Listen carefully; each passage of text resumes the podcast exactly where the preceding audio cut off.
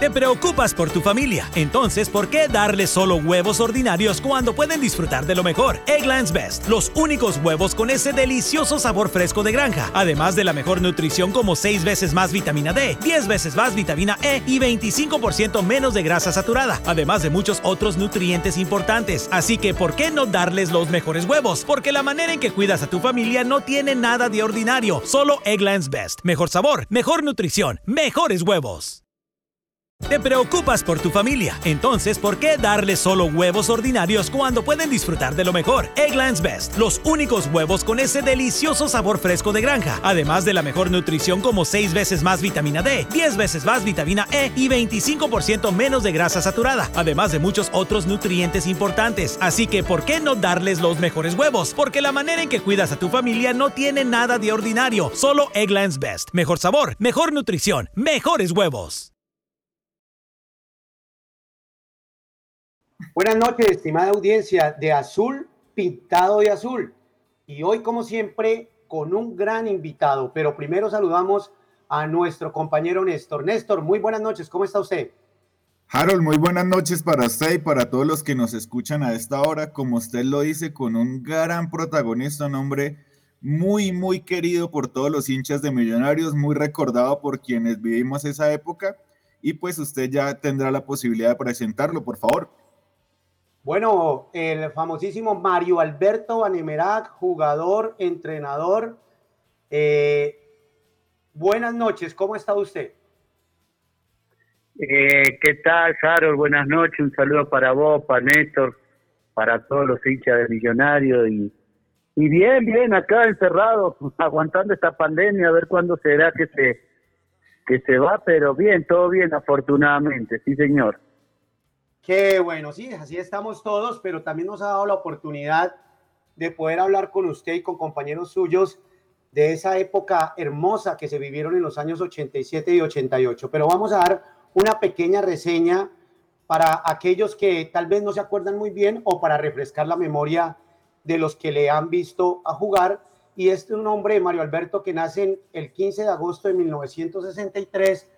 Eh, por ahí en la provincia de Santa Fe, Argentina, un hombre que empieza a jugar el fútbol o debuta en Vélez Sarfield, que ha estado en selecciones juveniles eh, y mayores de eh, Argentina, jugó una Copa Mundo juvenil en el 83 en México, donde Argentina sale subcampeón, y como ya lo dijimos, estuvo en clubes como Vélez Sarfield, donde estuvo del 81 al 87, luego se da ese paso a Millonarios a mitad de ese año 1987, donde está con el club embajador hasta el 91 y posteriormente que ya deja nuestra institución, pues va a clubes como Racing de Argentina, Quilmes, estuvo también en Deportivo Quito de Ecuador, Chaco Forever y termina su carrera en Chile en Provincial Osorno. Luego empieza una carrera como director técnico en Boyacá Chico, donde le invita a su eh, conocido y amigo Pimentel pasa en una época también muy recordada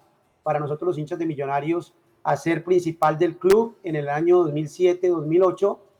Después va a Provincial Osorno, donde se había retirado, vuelve a Colombia, a Patriotas de Boyacá y Real Cartagena. Brevemente, es una de las gran historias, de la riquísima historia que tiene este hombre, que hoy tenemos el gusto y el honor de tenerlo en nuestro programa. Néstor. Como no, Harold, ya con esta presentación, pues ha quedado más que ilustrada la, la, audiencia sobre lo que es este gran jugador, este personaje tan importante en aquellos títulos.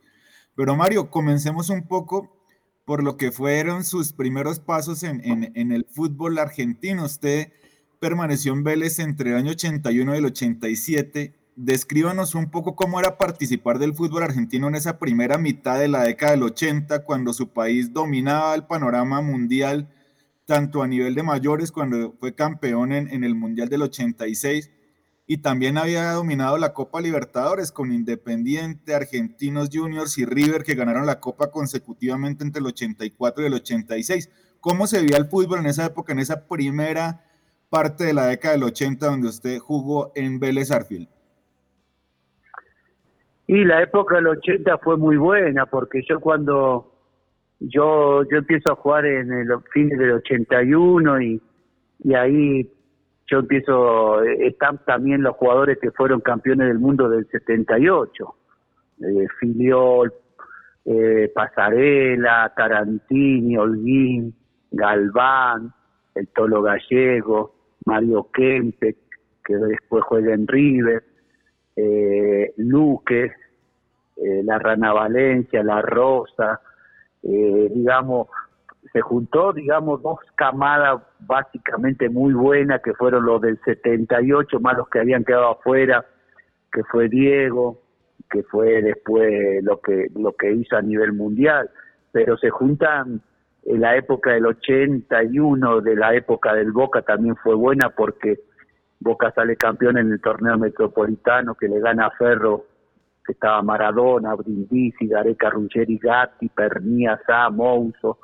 Suñé, digamos, fue una camada después que se mete la de estudiante de La Plata con Bilardo, donde tiene que sale campeón 82, 83, que estaba Troviani, Isabela, Ponce, Del Ménico, el Tata Brown, eh, Guillermo Trama, Russo, y, el Independiente también de el Independiente de, del Pato Pastoriza con Goyen, Villaverde, Trocero, el Bocha Bocini, Burruchaga, Justi, Marangoni, y, el Ferro de Gribol también, que fue el que le dio batalla a esos equipos.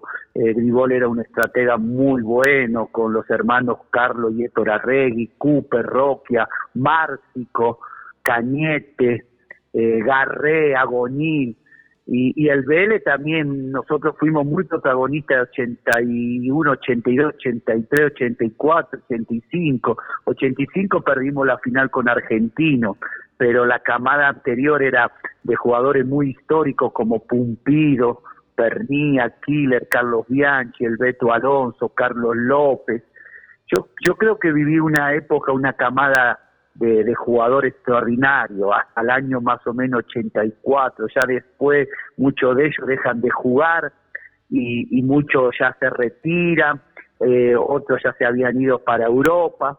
Pero fue una, para mí, cuatro o cinco años buenísimo del fútbol argentino a nivel mundial, muy bueno y de, bueno, Corona en el 86 Argentina, entonces vos fijate que del 78 al 86 no son muchos años, por ser mundiales son pocos, estamos hablando de, de ocho años, pero son pocos, entonces vos lográs dos campeonatos a nivel mundial mayor que son 78 y 86 y es una es una década, digamos, es una camada de jugadores y unos años brillantes del fútbol argentino.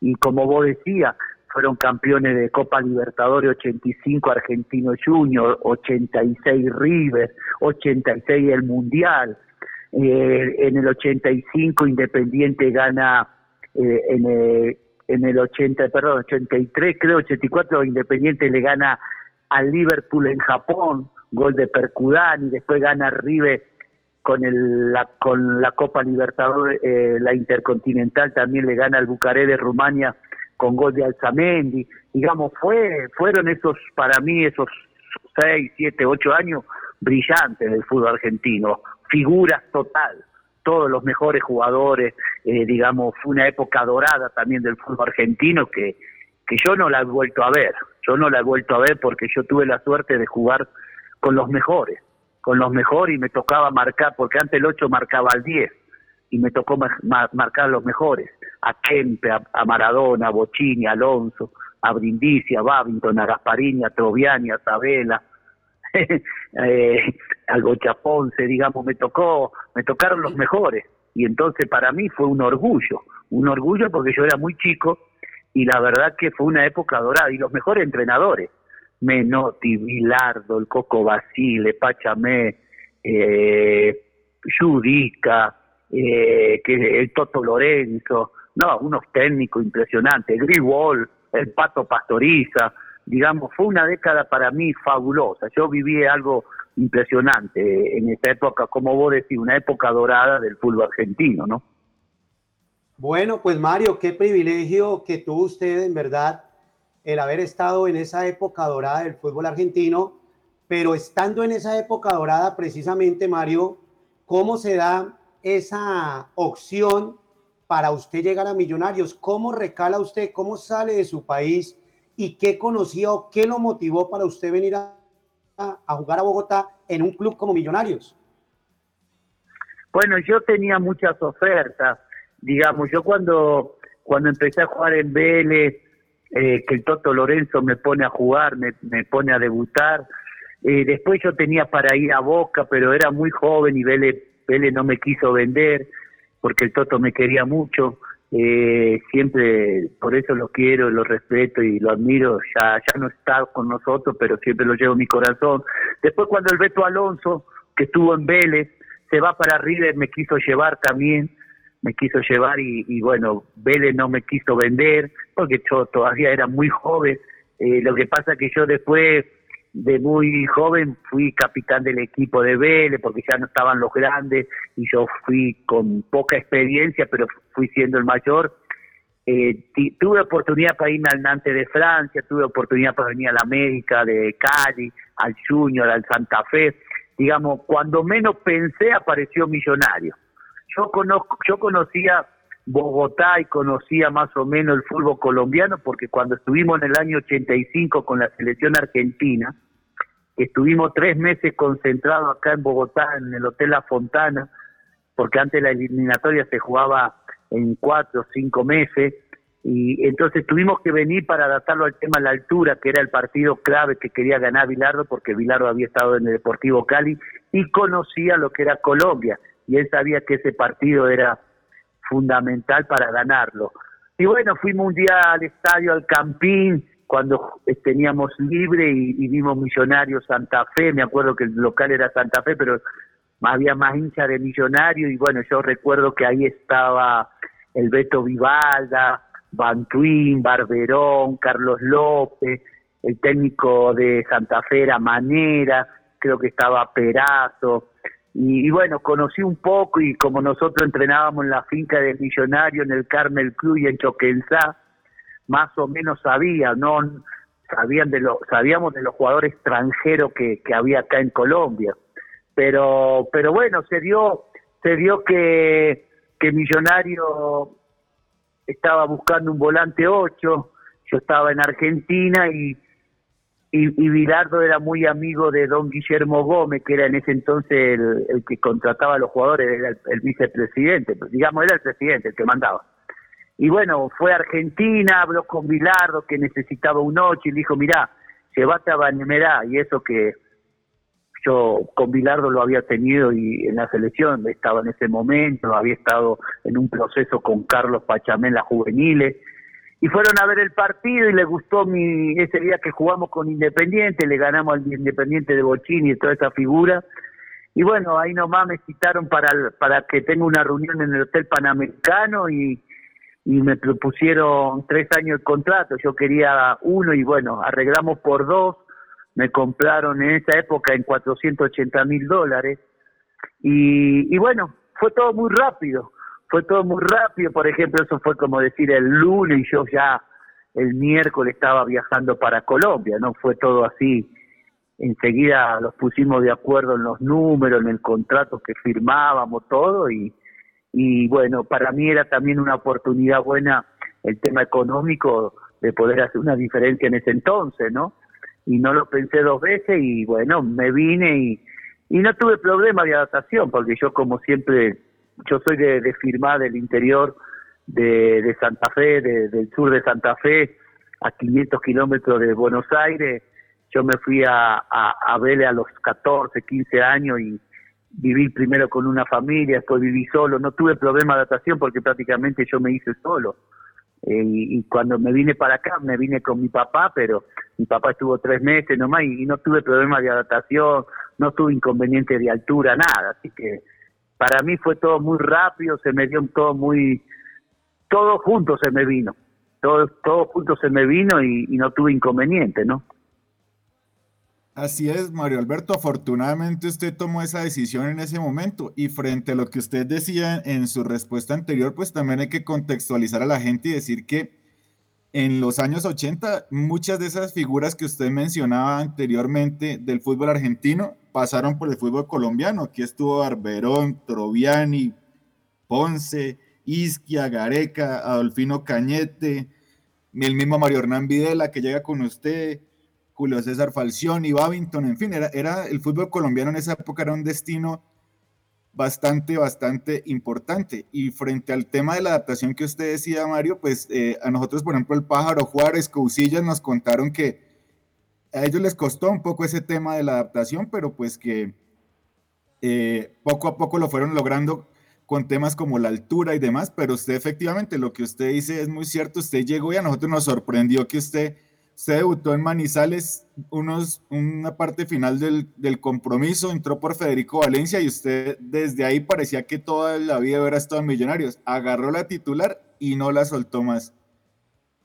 Pero, Mario, una pregunta. Sí, como vos decís, fue una época dorada. Eh, la mayoría de jugadores no iban para Europa, venían para Colombia porque el tema económico era bueno.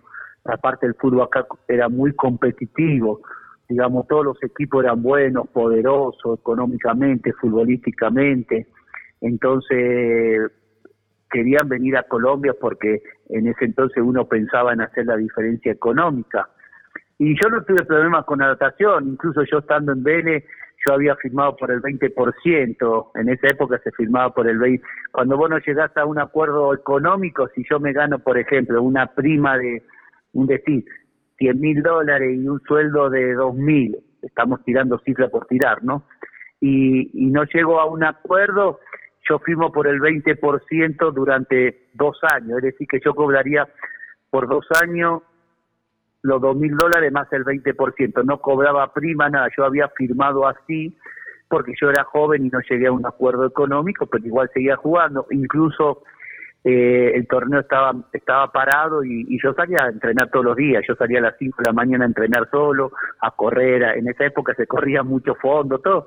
Y bueno, no tuve inconveniente, yo me acuerdo que llegué acá un miércoles a la noche, creo, a la tardecita, y el jueves ya entrené a la mañana, y el sábado ya viajé a Manizales y entré, creo que por Federico o por Mesa, no me acuerdo bien, jugué 45 minutos, me fue muy bien, eso fue un domingo y el miércoles jugábamos acá con Junior de Barranquilla en el Campín y bueno, jugué todo el partido y desde ahí empecé a jugar, ¿no? Y no no largué más y, y no tuve problemas, nunca tuve problemas de altura, de comida, que no me adapté a la comida, que no me adapté a la ciudad.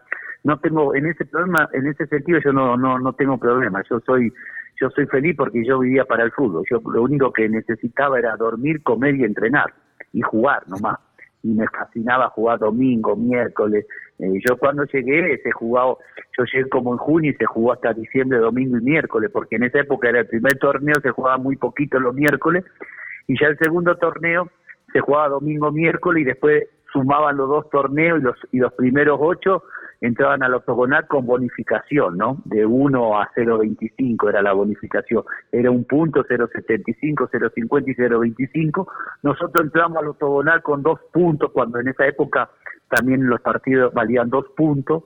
Y entonces jugábamos domingo, miércoles, viajábamos, concentrábamos, comíamos. Eh, acá había un inconveniente que decían que de la altura te ibas al calor, del calor volvía a la altura, a nivel del mar. Pero no, yo no tuve problema nunca de para nada, no me siempre me adapté perfectamente a todo eso, no tuve inconveniente. Me gustaba, me gustaba y me gustaba jugar porque había buenos equipos y sobre todo los estadios eran a reventar. En el Campín se metían 60, 62 mil personas.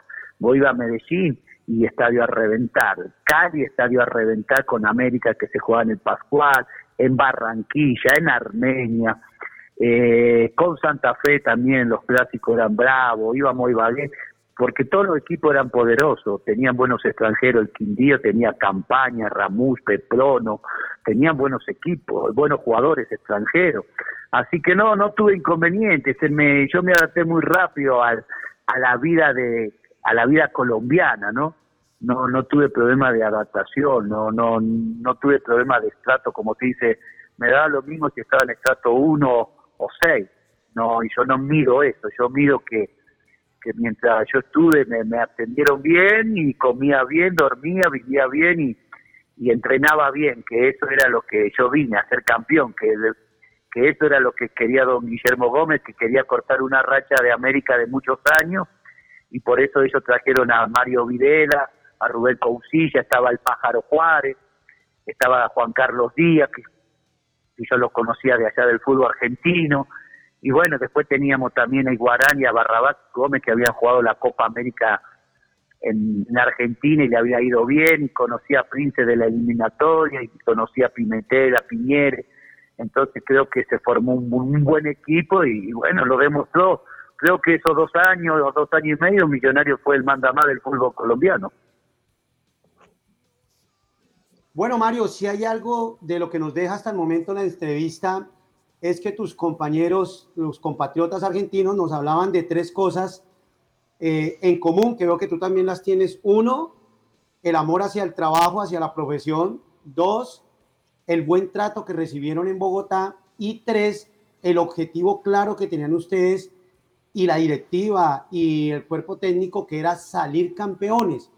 Pero hay un momento, Mario, que creo que sella esa unión con la hinchada y empieza ese amor eterno, que es ese partido que se juega contra el América de Cali, recién llegados tú, que se gana 3 a 1 y que fue por la bonificación. ¿Qué recuerdos tienes de, esa, de ese partido? Sí, claro, es, es que ese partido era, era fundamental porque, primero porque era con América, que América venía de lograr los títulos de los años, año tras año era el campeón, y bueno, los jugadores que tenía eran impresionantes. Entonces, Ahí fue donde nosotros cortamos ese partido que ganamos 3 a 1 y, logramos la bonificación.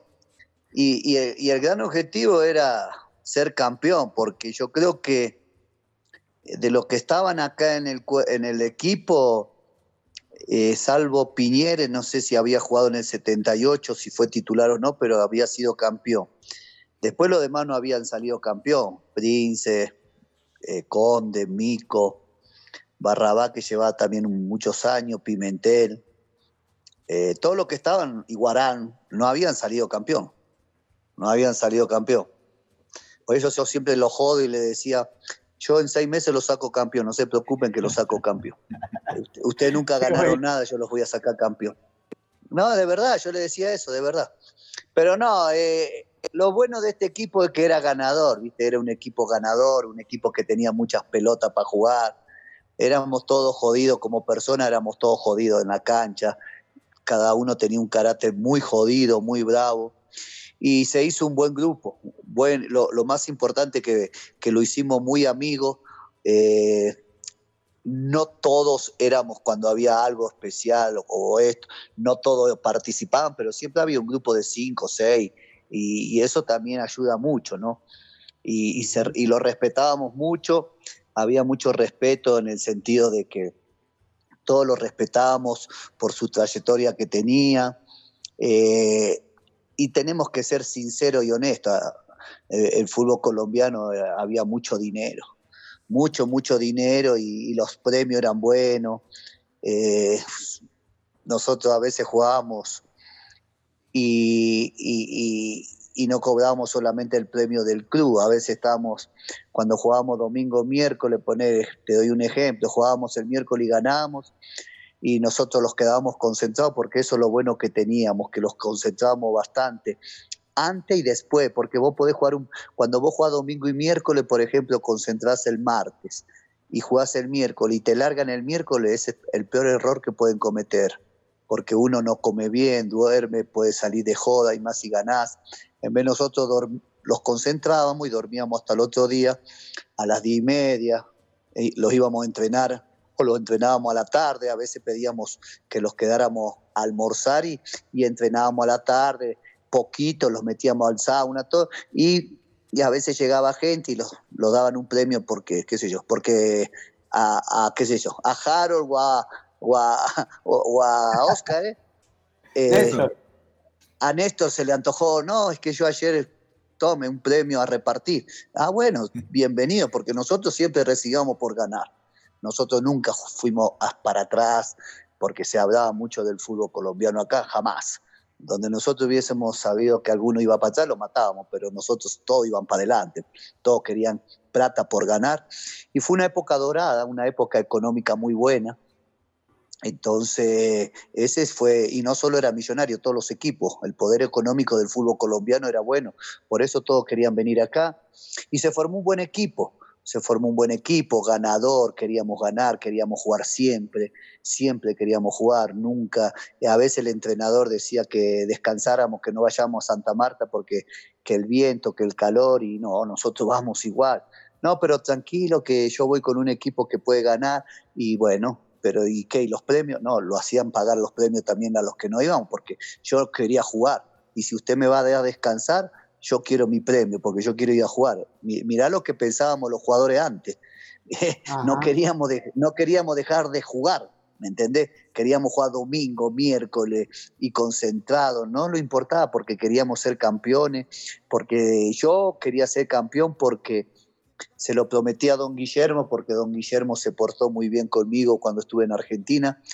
Y bueno, yo quería ser campeón y, como empecé a ver cómo era la hinchada y lo fuimos contagiando, ¿viste? Lo fuimos contagiando y se fue haciendo un, grupo muy unido en, el sentido de, cuerpo técnico, que a veces tuvimos nuestros roces, eh, jugadores, dirigentes, y, hinchada, que era fundamental, ¿viste? Hinchada, porque el periodismo siempre fue complicado acá en Colombia.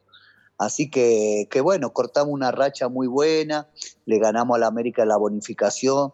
América cuando le ganamos, ahí ellos se dieron cuenta que, que tenían que pelear con nosotros, que sabían que nosotros éramos el que le íbamos a quitar el título, de que habían ganado, y ya ellos te miraban diferente, te respetaban.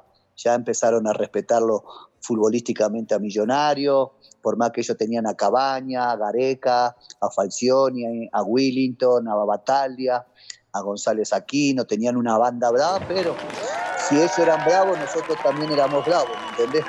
Nosotros también éramos bravos y, y, a nosotros también los rivales los tenían miedo. Nosotros respetábamos y sabíamos que íbamos a Medellín y era bravo pero ellos también sabían que, al frente tenía un equipo jodido y lo mismo pasaba con Junior, con el Cali, con Santa Fe, hasta con el mismo Medellín, ¿no? Así que una mentalidad ganadora. En la cancha éramos unos monstruos nosotros. Aparte nosotros en la cancha tomábamos las decisiones, nosotros hacíamos cosas que, que a veces ni las platicábamos en la semana. Tomábamos las decisiones, sí, sí, porque hacíamos jugadas que, que los nacía en la cancha, porque nosotros aprendimos. Yo le aprendí todos los técnicos que tuve. Entonces yo, en esa época, había una falta y vos, te dabas, vos me dabas la espalda y yo jugaba rápido. Yo no iba a esperar. Yo les decía al árbitro, yo quiero jugar. Y, te autorizaban, viste, la picardía de potrero, la picardía de la calle. Digamos, no, no, no era que...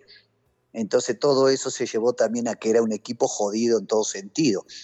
Por eso los dos años del equipo fueron muy diferentes el 87 y el 88 fueron muy diferentes, con buenos jugadores en los dos, equipos, pero, pero bueno, bueno, eso sí, eso es lo, que uno recuerda, todo eso, ¿me entendés? La gente eh, es, es, la hinchada más grande del país, sin ninguna duda, ¿viste?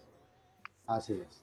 Mario, una pregunta en ese, en ese contexto de ese grupo que usted muy bien acaba de describir, había una, una, como se dice popularmente, una pequeña sociedad que funcionaba bastante bien y era la que conformaban usted con, con Eduardo Pimentel. ¿Qué tan importante era para usted que era un volante eh, denominado en ese momento volante 8 o volante de ida y vuelta, que le gustaba bastante pisar el área y que también colaboraba en recuperación? ¿Qué tan importante era tener el respaldo de un jugador como Eduardo Pimentel? Ah, no, con Eduardo los conocíamos como si hubiésemos jugado hace 10 años seguidos. Los mirábamos y, ya sabíamos lo que íbamos a hacer en la cancha. Aparte con Eduardo fuimos amigos adentro y afuera, fuimos bandidos afuera en el sentido que en todo. Y sí, sí, entonces yo llegué de Argentina separado. Él estaba separado. Entonces estábamos todos los días juntos. Eh, nosotros los pasábamos en esa época a las 8 de la noche estábamos ya jugando al casino, que no había ruleta acá en Bogotá, porque acá en Bogotá no permitían ruleta. En Cali y en Medellín sí, pero nosotros jugábamos en la 122 con 15, había unos aparatos ahí que era como un, tobogán y los pasábamos jugando ahí, llegamos a las 8 y hasta las 11 los quedábamos ahí, cenábamos todo porque éramos enfermos del juego y jugábamos carta y íbamos para arriba y para abajo, eh, digamos, yo con Eduardo me entendía a la perfección, eh, lo gustaba todo. ganar, jugar a las cartas. Siempre que jugábamos por algo era apostando, nunca jugábamos por jugar y, o, por una comida, pero yo lo, y aparte era un caudillo adentro de la cancha, un líder, bravo, peleón, jugaba bien, expulsado, dicen que lo expulsaban siempre, pero cuando estuvo conmigo nunca lo expulsaron. nunca lo expulsaron porque, no sé, no, teníamos, digamos, porque el mediocampo en ese entonces era yo por derecha, Eduardo de Sey, y, el, y por izquierda jugaba Barrabá. Barrabá fue un jugador importantísimo también. Un jugador, un volante mixto, pero por izquierda, con gol, que marcaba, jugaba. Después con los años se fue siendo un volante 6 lento, más como todo, pero... Y después jugaba de, enganche, jugaba Juan Carlos Díaz, o la panza Videla, pero normalmente después se quedó la panza Videla con la titularidad y jugaba arriba Arnoldo y el pájaro, pero teníamos una alternativa. Cuando no andaba bien algún delantero o Barrabá, entraba Juan Carlos Díaz y hacía diferencia, o entraba la Gambeta, o entraba Rubencho. Digamos, teníamos jugadores en el banco muy buenos, muy buenos. Entonces, yo con Eduardo me entendía a la perfección, aparte andábamos todo el día, concentrábamos juntos, eh, estábamos todo el día juntos, jugábamos las cartas juntos, salíamos juntos, eh, todo, todo, todo el día con él estaba yo. Entonces lo hicimos muy amigo, lo hicimos muy, muy así, como diciendo, acá, el que quiere jugar acá tiene que jugar porque si no los reventamos, ¿me entendés? Porque eso era el, ese era el pensamiento y las prácticas eran a muerte, las prácticas eran a muerte, los entrenamientos, tanto con el profesor Vélez como con el profesor Baracaldo, eran muy fuertes, muy físicos. Los martes, nosotros íbamos, los martes siempre íbamos al viejo Suba o, hace, o, corríamos, qué sé yo, de la finca al hipódromo, íbamos y veníamos, éramos un equipo muy físico donde hicimos prevalecer mucho la altura, éramos un equipo muy agresivo, un equipo que, que íbamos a presionar bien arriba a los rivales. Y, que a veces, y, y, eso era la noche. Y, los miércoles y los domingos a las tres y media, cuando venía Pereira, Tolima, Medellín, y ya a los 10, 15 del segundo tiempo no querían nada, no querían nada porque a las tres y media la altura y ese calor y ese sol los mataba, los matábamos, ¿viste? Entonces fue un equipo que se hizo respetar y, era un equipo que le gustaba el dinero, ganar premios, ganar contratos, vivir bien, porque acá lo teníamos todo en bandeja. Bueno, yo, a mí siempre me, me dieron todo, yo nunca tuve inconveniente, ¿no? En ese sentido. Y creo que así fue con todos, Mario. Y bueno, aparte de eso, como usted dice, se hicieron sociedades en toda la cancha. Y cómo añoramos unas nóminas de esas, estamos en otras épocas, es bien cierto, pero con otros eh, compañeros tuyos eh, analizábamos que habían dos, tres jugadores por posición que en cualquier otro equipo serían titulares indiscutidos y Millonarios se daba ese lujo. Hay una cosa, Mario, que hay una imagen que para nosotros los hinchas de Millonarios eh, se ha utilizado para memes en el Facebook ahora, en redes, en todo lo que sale, y esa es esa famosa imagen con Freddy Rincón y Freddy casi que haciendo una mueca de no me pegues y Mario empuñando eh, sus manos. ¿Cuál es la verdadera anécdota y cómo se vivían los clásicos, el verdadero clásico Millo Santa Fe en esa época, Mario? Bueno, lo que pasa es que yo no le comía nada, ¿viste? Yo no le tenía miedo a nadie porque a mí me enseñaron, en, Argentina los jugadores que yo tuve me enseñaron, ¿viste? Me enseñaron todas las mañas, en la selección me enseñaron todas las mañas, eh, qué sé yo. A veces, por ejemplo, Pachamelo enseñó, cuando un jugador se caía, le pegábamos una patada, entonces nosotros le hacíamos la sonrisa y lo cogíamos del pelo y le jalábamos el pelo. Entonces, el tipo que te hacía, te metía un codazo y lo expulsaban pero entonces vos al, jalarlo con el pelo, el tipo te metía el codazo, pero vos ante el árbitro tenías esa sonrisa, te sonreía y le jalaba el pelo. Entonces, claro, el, árbitro veía que el tipo te tiraba el codazo, pero no veía que vos le habías jalado el pelo, ¿me entendés? Entonces, son cosas que te enseñan de chiquito allá en Argentina, ¿me entendés? Y bueno, yo acá cuando llegué, normalmente cuando uno llega te dicen extranjero o argentino de mierda, ¿me entendés? Entonces yo, yo me agarraba con Freddy, me agarraba con Alessi García, me agarraba con mucho. ¿Por qué? Porque yo, a mí me gustaba ganar y, marcar a Freddy Rincón era terrible, era terrible porque Freddy Rincón, como jugador es un crack, un crack, crack, crack. Y bueno, ese día no sé qué me dijo y yo me di vuelta y dije, ¿qué te pasa, Nedo de mierda? Te voy a arrancar la cabeza. Y le, me, y le metí una mague, viste, como que le iba a pegar, y, pero, pero fue esa reacción ahí en el momento. Yo después dije, con el tiempo, dije, donde, donde Freddy me mete una mano, me mata, pero, pero bueno, yo lo primerié, lo primerié, porque a veces en los partidos, viste, es el, el que primerea primero, ¿me entendés? Y, y bueno, que claro, quedó esa imagen fue un partido bravo, que había un barrial, había un barro terrible ese día en el Campín, había llovido toda la noche y llovió todo el partido. Ganamos, ganamos y bueno, así eran los partidos, pero todo contra todo, ¿viste?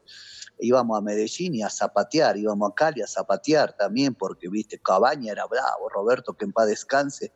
Roberto era un crack, un monstruo y, y se agarraba con Pimentel, se agarraba con Piñeres, se agarraba conmigo. Eh, y, era guapo, y era guapo, guapo, guapo, y te hacía goles y jugaba y te lastimaba. Digamos, era, era, a mí lo que me gustó del fútbol era que metía muy calladito la boca, ¿viste? Vos me metías y yo me la aguantaba. Yo te metía y vos te la tenías que aguantar, ¿viste? No era que, no había, no, no, los no, no chillábamos, ¿me entendés? No chillábamos.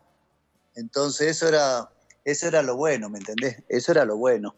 Eh, son anécdotas muy buenas y bueno, yo, yo, yo doy fe que, que muchos futbolistas en esa época a Prince le tenían pavor, weón. A Prince le tenían miedo, ¿me entendés? Entonces Prince, me acuerdo que Prince jugaba un clásico y, y Checho lo saludaba, ¿viste? ¿Me están escuchando? Sí. Sí, sí, ahí estamos, ahí estamos, Mario. Atentamente. Ah, bueno, eh, estábamos, yo me acuerdo que un día estábamos, atacábamos de, norte de norte a sur y Checho jugaba por izquierda y le dice Checho a Prince, hola, hola Nano, ¿cómo está la familia? ¿Cómo está tu señora? No, no me pregunté de mi señora, no me pregunté nada porque te voy a matar cuando pase por acá, mirá cómo te voy a esperar. Y le mostraba los guayos, los taches, porque Nano tenía, Nano siempre jugaba con tache de aluminio, en el calor, en el frío, cancha dura, cancha blanda, ese ese iba seguro a todos los partidos, ¿me entendés? Y que en la primera lo mandaban para Occidental General. Y Piñere también. Piñere era un problema. Piñere, viste, lo jodíamos mucho porque no jugaba durante el torneo, pero llegaba al octogonal y era titular indiscutible, porque en el octogonal te mataba, ¿viste? Y eso es lo que tenía ese equipo. En, vez de Mico García, que jugaba a la izquierda, atacaba, atacaba, no marcaba, pero te daba una salida, tenía unos pulmones, iba y venía. Piñera era más de marca, pero sabía un poco, pero, pero ¿me entendés? Eran la característica de juego. Eh, Prince con esa presencia, Prince un histórico del fútbol colombiano, selección, todo. Conde era un crack también, un zurdo elegante pero cuando te tenía que partir, te partía, ¿me entendés? Entonces nosotros sabíamos a quién había que zapatear, sabíamos cuándo podíamos perder, cuando, pero era muy difícil, era muy difícil, pero, pero era un grupo muy unido, aparte cuando había pelea íbamos todos, ¿viste? Eso es lo bueno, no es que pega uno, y sí, eh, y eso, era, eso se llama grupo, eso se llama grupo, eso se llama compañerismo, eso se llama armonía, eh, había una buena relación, y, y bueno, nosotros creo que, que dejamos una buena imagen, una buena historia en Millonario porque ganamos, ganamos y la gente lo recuerda porque fue un equipo un equipo que demoledor, ¿viste? Un equipo que jugaba bien, Videla jugaba bien, Videla era un crack, Juan Carlos Díaz jugaba bien, después la gambeta empezó a jugar, la rompió, Rubencho era un crack, Pájaro, Arnoldo, Barrabá, Jair Abonía, que en paz descanse, ya ahí cuando entraba, que estaban reventados, le tirábamos un pelotazo y los mataba, tenía una velocidad, o entraba Reigosa, que era habilidoso, uno chiquito de bigotito que es un paisa, como jugaba bien, estaba Lirio Girón también que jugaba, Carlito Mesa, ¿no? Eh, digamos por derecha estaba, estaba también el Chavo Quimbaya, estaba Rincón, Daniel Segura, teníamos, teníamos, estaba Galeano, que no, todavía no jugaba, jugaba algunos partidos, pero el titular era Mico, después se hizo titular Galeano, después vino Gamero, en el 88 vino Gamero, digamos, había dos, dos o tres por puesto que vos decís cualquiera puede jugar. Pero, viste, el técnico encontró, el, técnico encontró el equipo ideal y, y sostuvo ese equipo, lo sostuvo, bueno, Después la cagó porque empezó a borrar a gente, pero, pero al principio el equipo siempre jugaban los mismos, ¿no? Bueno, Mario, de, de, esos momentos en que un jugador de fútbol se dirige hacia el punto penal, se han escrito crónicas, cuentos, recuerdo uno que se llama el penal más largo del mundo. Usted en el año 88 tuvo una gran responsabilidad anotando dos penales decisivos, uno con América y sobre todo el penal con Santa Fe, que era ya prácticamente el último minuto, la última jugada del partido. ¿Cómo manejó usted esa presión en esos momentos cuando era que la pelota iba a pesar una tonelada? Y, si, y en esos instantes previos, ¿qué pensó, qué le pasó por su cabeza en esos momentos? Y si ya desde antes usted, con su personalidad, ya sabía y ya era el hombre designado para cobrar esas penas máximas. Sí, digamos, eh, cuando yo llegué los, los, penales los pateaba Prince, que después fue un conflicto, un, un clásico que pega en el palo, yo la, Prince la para y yo le pego y hago el gol. Después Prince como erró un par de penales, empezó a patear Videla, después Videla se fue y empecé a patear yo. Y yo, bueno, yo pateaba en Vélez, pateaba yo los penales. Y yo siempre fui un jugador que le pegaba fuerte al medio o a la derecha el arquero uno o dos, pero es que yo también analizaba al arquero, lo que, yo pensaba lo que el arquero ya, está, ya sabía lo que yo iba a hacer, pero yo ya le ganaba al arquero, porque yo, yo, analizaba a los arqueros, dirán, este pateó uno fuerte, el otro lo puede llegar a tocar, porque yo pateaba fuerte al medio o a la derecha, o a veces le pegaba con la parte interna al palo izquierdo, amagaba patear fuerte y la tocaba suavecito. Y como vos decís, tuve dos penales bravos con el de Falcioni y fue bravo porque también fue minuto ya finalizando 1 a 0. Y ese día, para colmo, me, el estadio estaba reventado y Nacional creo que ya había ganado y teníamos que ganar porque veníamos igual en punto, ¿no? Para colmo me doy, acomodo el penal y me doy vuelta y lo veo a Galeano rezando, arrodillado, ¿ves? Hijo de puta se iba a morir. Y yo le dije, ¿qué fe me tenés, hijo de puta? ¿Cómo? Pará un poquito de rezar todo esto.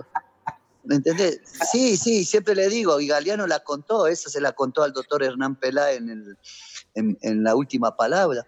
Y yo, yo claro, Falcioni un bicho. Aparte yo lo conocía a Julio de Vélez, porque cuando él está en la profesional yo estaba en inferior y después lo hicimos amigo acá y todo. Y yo dije, Falcioni un peligro. Entonces, pero yo ese día, yo ese día le iba a pegar suave a la izquierda de Falcioni, arco norte. Y bueno, yo no sé, hasta el día de hoy no sé por qué, yo cuando llego alcanzo, qué sé yo, un paso antes de pegarle al balón, levanto la cabeza, viste esos segundos que vos tenés, levanté la cabeza y lo vi que Falcioni se fue para el palo izquierdo y yo se la toqué suavecito al palo derecho, cuando yo normalmente le pegaba fuerte. Esa decisión la tomé sobre la marcha, sobre la marcha, que fue el gol y fue un desahogo porque donde yo hubiese errado el penal no éramos campeones posiblemente. Y después con, con, Santa Fe, Eduardo Niño, no, esa ya la tenía, yo ya sabía que era gol porque él pensó que yo le iba a pegar allá, viste, de nuevo, pero le iba a pegar fuerte porque él me ha dicho minuto 90, este va a ser... Yo pensé, mirá lo que yo pensaba. Eh, lo que pensaba Eduardo, niño. Me ha dicho, no, minuto 90, este le va a pegar un fierrazo a la derecha. Y yo llegué y amagué a pegarle fuerte y se la toqué al palo izquierdo suave. Afortunadamente entró. Pero son, son decisiones, es que yo siempre digo, los penales vos tenés que tener, tenés que tener mucha frialdad, tenés que tener mucho convencimiento. No solamente es que vos pateás, sino también tenés que pensar que está, qué está pensando el arquero. Yo sabía lo que estaban pensando los arqueros, porque uno, yo, yo era de los que me quedaba, yo tuve una época cuando vino Goicochea, los quedábamos todos los días con el pájaro y Goicochea, dos horas jugando penales, apostando por plata, a veces con Pimentel. Después cuando vino Oscar Córdoba, a Córdoba le enseñé a tapar penales, porque nosotros, porque como nosotros, de verdad, Oscar Córdoba lo dijo.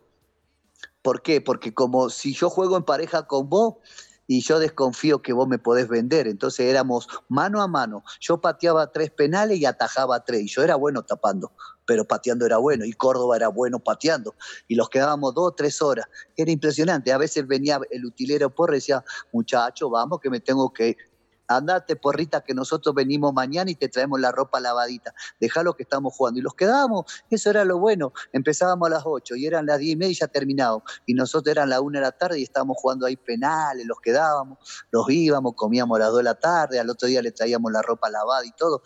Pero eso era lo que disfrutábamos, no era que los, los quemaba el culo para irlo a la casa rapidito como hacen ahora los jugadores.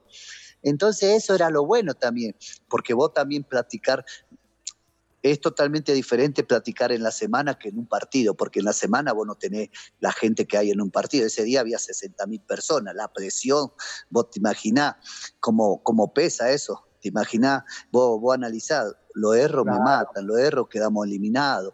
Pero bueno, yo nunca pensé, yo cuando voy a patear pienso que lo voy a hacer, si no, no voy, ¿me entendés?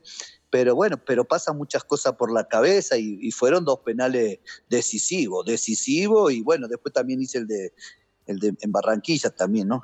pero ese no fue de penal, ese fue de afuera del área, pero, pero son momentos que hay que tomar las decisiones.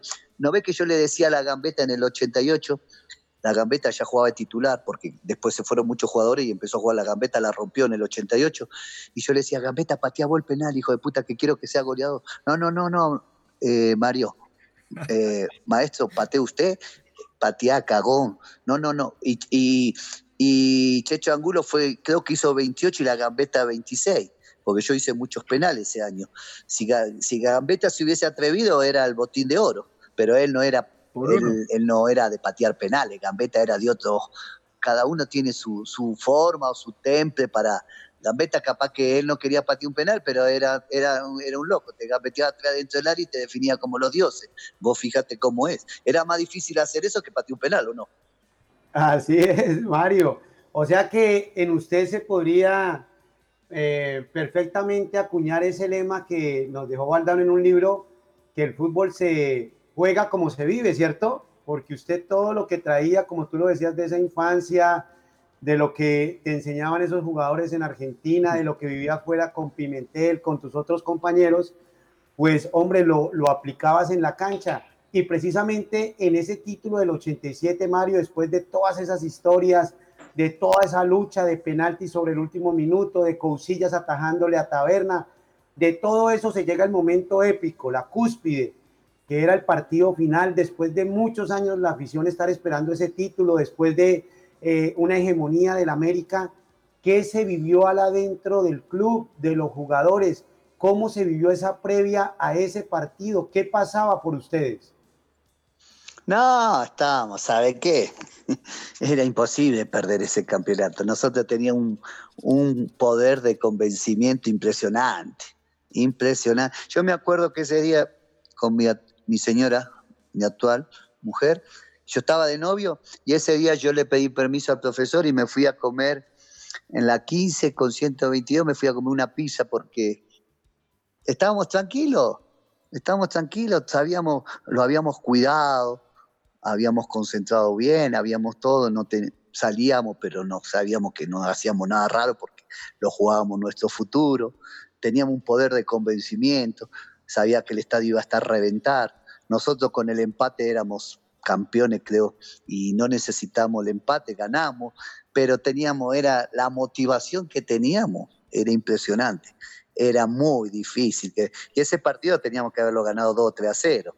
Ganamos 1 a 0, pero pero no, no, en ningún momento corrimos riesgo de perder el título, ¿me entendés?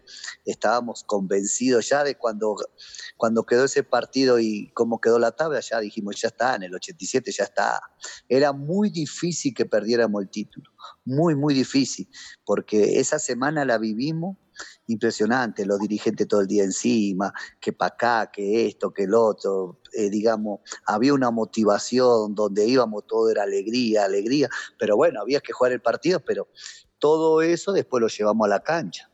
Lo llevamos a la cancha y, lo demostramos, porque era imposible que perdiéramos el título encima de local encima de local con nuestra gente, porque era toda gente millonaria, 62 mil personas eran todos millonarios.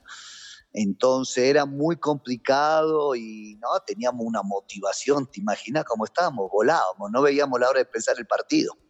No veíamos la hora de empezar el partido porque sabíamos que no, no se lo iba a escapar, no se lo iba a escapar y, bueno, quedamos, quedamos como se dice en la historia de estos 74 años, ¿no? Mario, pero si esa historia, como usted cuenta, efectivamente en el año 87 fue de punta a punta y con mayor tranquilidad, en el año 88, pues digamos que nos tocó sufrir un poco más, aparte de lo que mencionamos ahora de la historia suya, de esos penales tan decisivos. Hubo una situación particular, es que llegamos al último partido en Barranquilla y ahí sí, pues, dependiendo de nosotros mismos, pero también de lo que sucediera en Bogotá. Si Millonarios ganaba, no dependía de nadie, pero si no se daba la victoria, Millonarios debía esperar lo que pasara entre Santa Fe y Nacional. Y resulta que nosotros nos vamos al, vestuario con el marcador en contra en Barranquilla, gol de Kiko Barrios, perdíamos 1-0. Y en ese descanso en Bogotá, Nacional le ganaba 1-0 a Santa Fe, no se daba ninguno de los dos resultados. Ese vestuario, Mario, cómo lograron revertir las cosas y finalmente ser campeones con ese hermoso y recordado gol suyo del cual hacía referencia hace unos momentos. Sí, bueno, fuimos con mucha confianza, porque lo que vos decís, antes del partido, la previa, dependíamos de nosotros, y eso era una ventaja. Y nosotros sabíamos que en Barranquilla siempre es difícil, y, bueno, estábamos convencidos, los preparamos bien, sabíamos que el calor no era un arma para nosotros que iba a decir, uy, los toca el calor. No, era calor, había que jugar con el calor, pero, pero uno juega en todos lados. Y, y bueno, arrancamos perdiendo gol de Kiko, una jugada que quedamos mal parados, quisimos salir al fuera del lugar y quedamos mal parados. Y el primer tiempo tuvimos un partido parejo, ni, ni fuimos superior ni lo superó el Junior, pero fuimos parejo, pero ellos, ellos con ese gol. Y bueno, y el segundo tiempo no, no, no hablamos mucho, simplemente dijimos, tenemos que ganar, no te dijimos, tenemos que empatar, tenemos que ganar para no depender de nadie.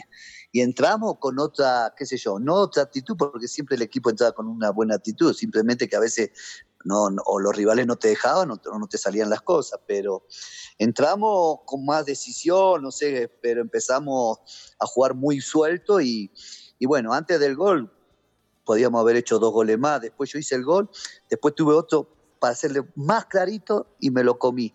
Y lo, lo metimos, cuando yo hago el empate, nosotros, ¿cómo fue que fue tan así que hicimos el empate y ni lo gritamos al gol. No sé quién cogió la pelota del arco y, sal, y corrimos al medio de la cancha para, porque queríamos seguir jugando, porque queríamos depender de nosotros. Y lo tuvimos al, al Junior, lo teníamos bajo los palos lo teníamos bajo los palos, pero bueno, después empata, Nación, empata Santa Fe y ya empezamos a jugar con la radio, ¿me entendés? Con la radio, pero también queríamos definirlo porque si nosotros ganamos, porque no había una, el que ganaba no iba a ganar por cuatro o cinco goles, Santa Fe Nacional no iba a ganar por cuatro o cinco goles, ni nosotros tampoco. Entonces dijimos, con la diferencia de gol, ganando el partido 1 a 0, 2 a 1, ya estamos, ya estamos y no queremos llegar al empate. Pero bueno, desafortunadamente nosotros empezamos como dos, tres minutos antes y bueno, hace el gol allá, hace el gol Checho para Santa Fe y bueno, ya estábamos jugando ahí, estábamos más pendientes de la radio también. Y bueno, lamentablemente después terminó el partido y, claro, no pudimos festejar porque en el otro partido faltaban dos o tres minutos. Y, bueno, ahí sí, yo me acuerdo que Franco, bueno, se quedó ahí Franco ah. rezando, todo, nosotros, yo me fui para un costado, no quería escuchar nada, y cuando, bueno, cuando veo que Franco salta, dije, bueno, terminó, salimos campeón. Pero fue un partido ese del Junior, fue un partido bravo porque la gente de Junior estaba a favor de Nacional, quería que Nacional sea el campeón. ¿Me entendés? Ese día lo sentimos nosotros, porque nosotros nos llevamos mucha gente. Había ido gente, eh, nuestros dirigentes, familiares, algunos hinchas, pero no, no fue gente así impresionante. Eh, aparte, terminó el partido y tuvimos que salir rápido, eh, los, bañamos rápido todo porque teníamos el vuelo de, regreso a Bogotá y bueno, ahí sí lo dimos cuenta cuando llegamos acá, que era la locura. Acá sí fue esto, sí que fue un, este sí que fue un quilombo en Bogotá. Pero, pero ese partido fue bueno en Barranquilla. Yo, ese partido me, me, gustó cómo jugó el equipo. Ese partido yo jugué muy bien, muy bien jugué. Y bueno, a mí me gustaba jugar en el calor. Yo terminé el primer tiempo en Barranquilla, yo siempre, claro, como por ese calor, y yo me pegaba un duchazo de 10 segundos y me cambiaba el calzoncillo, las vendas, las medias, todo. Me cambiaba todo completo y salía nuevo a jugar el segundo tiempo. Pero son esos duchazos que tenés que meter 10, 10 segundos y salir rápido. Si vos te quedas 5 minutos, después no te podés mover en la cancha. Y entonces yo hacía eso y salía nuevito a la cancha y tenía aire, ¿viste? Y corría y esa cancha, para colmo me gustaba porque esa cancha es grande, ¿viste? Es grande, podés correr, ¿viste? No, no, nosotros lo tuvimos, ese, ese día el equipo jugó muy bien, ¿viste? Ese día no jugó el pájaro, y, igual que en la final del 87 creo que no jugó eh, Pimentel, estaba suspendido. Eh, jugó, jugué yo, jugué yo de 5 y Barrabá de 8 y Videla de 10 y jugó la gambeta. Entonces ese día jugó la gambeta con Arnoldo y Videla. Y en el 88 el pájaro estaba suspendido, no jugó. Jugó Nilton Bernal. Jugué yo, Pimentel y Nilton. Y arriba jugó la gambeta, Arnoldo y, y Rubencho. Sí, me acuerdo bien me acuerdo bien. Así que no, fueron cosas impresionantes. Cuando llegamos a Bogotá fue la locura. ¿Te imaginas lo que fue Bogotá? No, no te imaginas lo que era. No te imaginas lo que era. Y sí, porque salimos por la puerta principal, como salen todos los pasajeros cuando vienen de vuelo nacional. No, y casi tumban las puertas, todos los tuvimos que devolver y, la buceta la tuvieron que meter por detrás, como donde estaba el avión, y, los metimos ahí en la buceta y salió la buceta por la 26 y eso era un, mundo de gente. Y nosotros ahí sí, claro, ahora estábamos acá, ¿viste? Fue totalmente hermoso. Bueno, Mario, yo le decía a mi hijo, te cuento una anécdota, le decía él, somos eh, el equipo, uno de los equipos, o el equipo más odiado de Colombia por todos nuestros rivales, precisamente por la gran afición y por la historia del club. Tienes que acostumbrarte a que el que no es hincha nuestro nos odia, pero eso también hace parte de la esencia de ser hincha y parte de esta gran institución, Mario. Y ya nos contabas de cómo en aquella época hubo esa rivalidad a la distancia con Nacional, que se jugaba también el título en Bogotá. Y en el año 89, cuando el equipo eh, iba por ese tercer campeonato en línea, lamentablemente se suspende, pero también hubo ese partido que para nosotros es infortunado. ¿Cómo lo vieron ustedes y cómo lo ve ahora tranquilamente Mario lo que sucede en ese partido de Copa Libertadores con Nacional? Y, y ese fue un atraco, ¿viste? Fue un atraco porque nosotros estábamos viendo ese día, ese partido jugaba, antes que juegue Nacional con nosotros, estábamos viendo el partido que nosotros jugábamos con Bolívar de La Paz a la noche, que habíamos perdido 1 a 0 allá en Bolivia y estaba jugando Racing y, Nacional, y nosotros queríamos que ganara Nacional. ¿Pero por qué? Porque queríamos que ganara Nacional, porque era por el viaje, no te tenías que hacer seis horas, siete horas de vuelo a Argentina, saber que con Racing es más jodido porque el entorno, todo. Y dijimos con Nacional, no era que le, no era porque decíamos lo vamos a pasar por arriba, pero era un viaje de media hora, lo conocíamos bien, teníamos más, más referenciado a los jugadores. Y, bueno, ese partido fue muy, muy jodido porque nosotros eh, en nuestra mente sabíamos que podíamos pasar por todo lo que habíamos jugado porque los habíamos enfrentado en la previa, le habíamos ganado en Medellín y después, bueno, siempre tuvimos buenos resultados y ese día que perdimos con, con Nacional en Medellín 1 a 0, 1 a 0 gol del Palomo, Usurriaga, los vinimos contentos, los vinimos felices porque dijimos acá lo damos vuelta. Y fue tan así que arrancamos como, no sé a los cuántos hace el gol, la gambeta, un golazo, define muy bien, y, lo teníamos nocao. Y después hay un penal al Pájaro Juárez en el arco norte de Perea, que tira el centro Arnoldo y Pájaro va a anticipar y lo cruza Perea. Y, pero ya el, segundo sí fue el descaro porque iban 35 minutos, creo, íbamos 1 a 0 y yo, yo justo veo a Hernán Silva y cuando Arnoldo va y, se saca Higuita, que, pero se lo sacó y era gol, penal. Y claro, cuando, cuando escucha el pito, porque se le cae el pito al bandido este, se le cae el pito, y yo veo que cuando lo alza dije, ah, penal, acá lo vacuno, dije, lo vacuno a Higuita, echado 2-0. No, cobra saque de arco. Se armó un quilombo, se armó un mierdero, Ahí en eso, el partido se paró, se paró como 10, 12 minutos el partido, porque fue descarado, fue descarado. ¿Cómo será que Higuita no entendía nada? Todos, todos pensaron que era penal, los jugadores nacional, todos, todos pensamos que era penal. Y cuando saca de arco, no, se armó un quilombo bárbaro. Se armó un quilombo y ese fue, digamos, un partido que a nosotros los dolió porque sabíamos que nosotros podíamos ser tranquilamente el, el campeón, porque después venía el equipo uruguayo, donde Nacional encaja 6 acá y nosotros le hubiésemos hecho 10 acá en altura. Y, la final era, hubiese sido con Olimpia y, lo liquidábamos también, porque nosotros éramos muy fuertes de local y afuera el equipo era bravo, afuera el equipo jugaba muy bien de contragolpe por la velocidad de nuestro delantero. Pero fue un partido donde los dolió porque de la única forma, yo no digo que después no fue campeón legalmente nacional, claro que fue campeón, pero, pero el, partido bisagra fue con nosotros. Ellos sabían que que tenían que tumbarlo de esa forma, de, la, de otra forma no podían ganarlo. Y fue tal así que están, y es evidente porque están, la, están las imágenes, no es que yo estoy mintiendo o, después dicen, no, este es un llorón, no, no soy llorón. Yo digo la verdad, no soy llorón.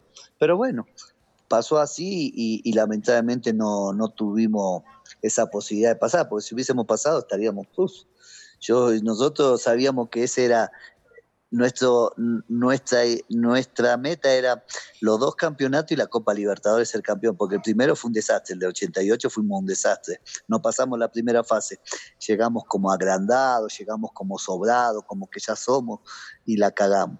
Y ya después dijimos, no, pongámoslo las pilas, tenemos que lograr el título, tenemos que ganar la Copa Libertadores, queremos quedar en la historia, pero bueno, no, no, se, no lo dejaron, no se permitió porque ese también fue un beneficio de la Federación Colombiana, porque estaba León Londoño y, la base de la selección Colombia era Nacional y, a, ellos les, a ellos les servía que Nacional fuera campeón de la Copa Libertadores, ¿no? Pero bueno, no se pudo dar, no se pudo dar y, quedamos con esa espina, ¿no?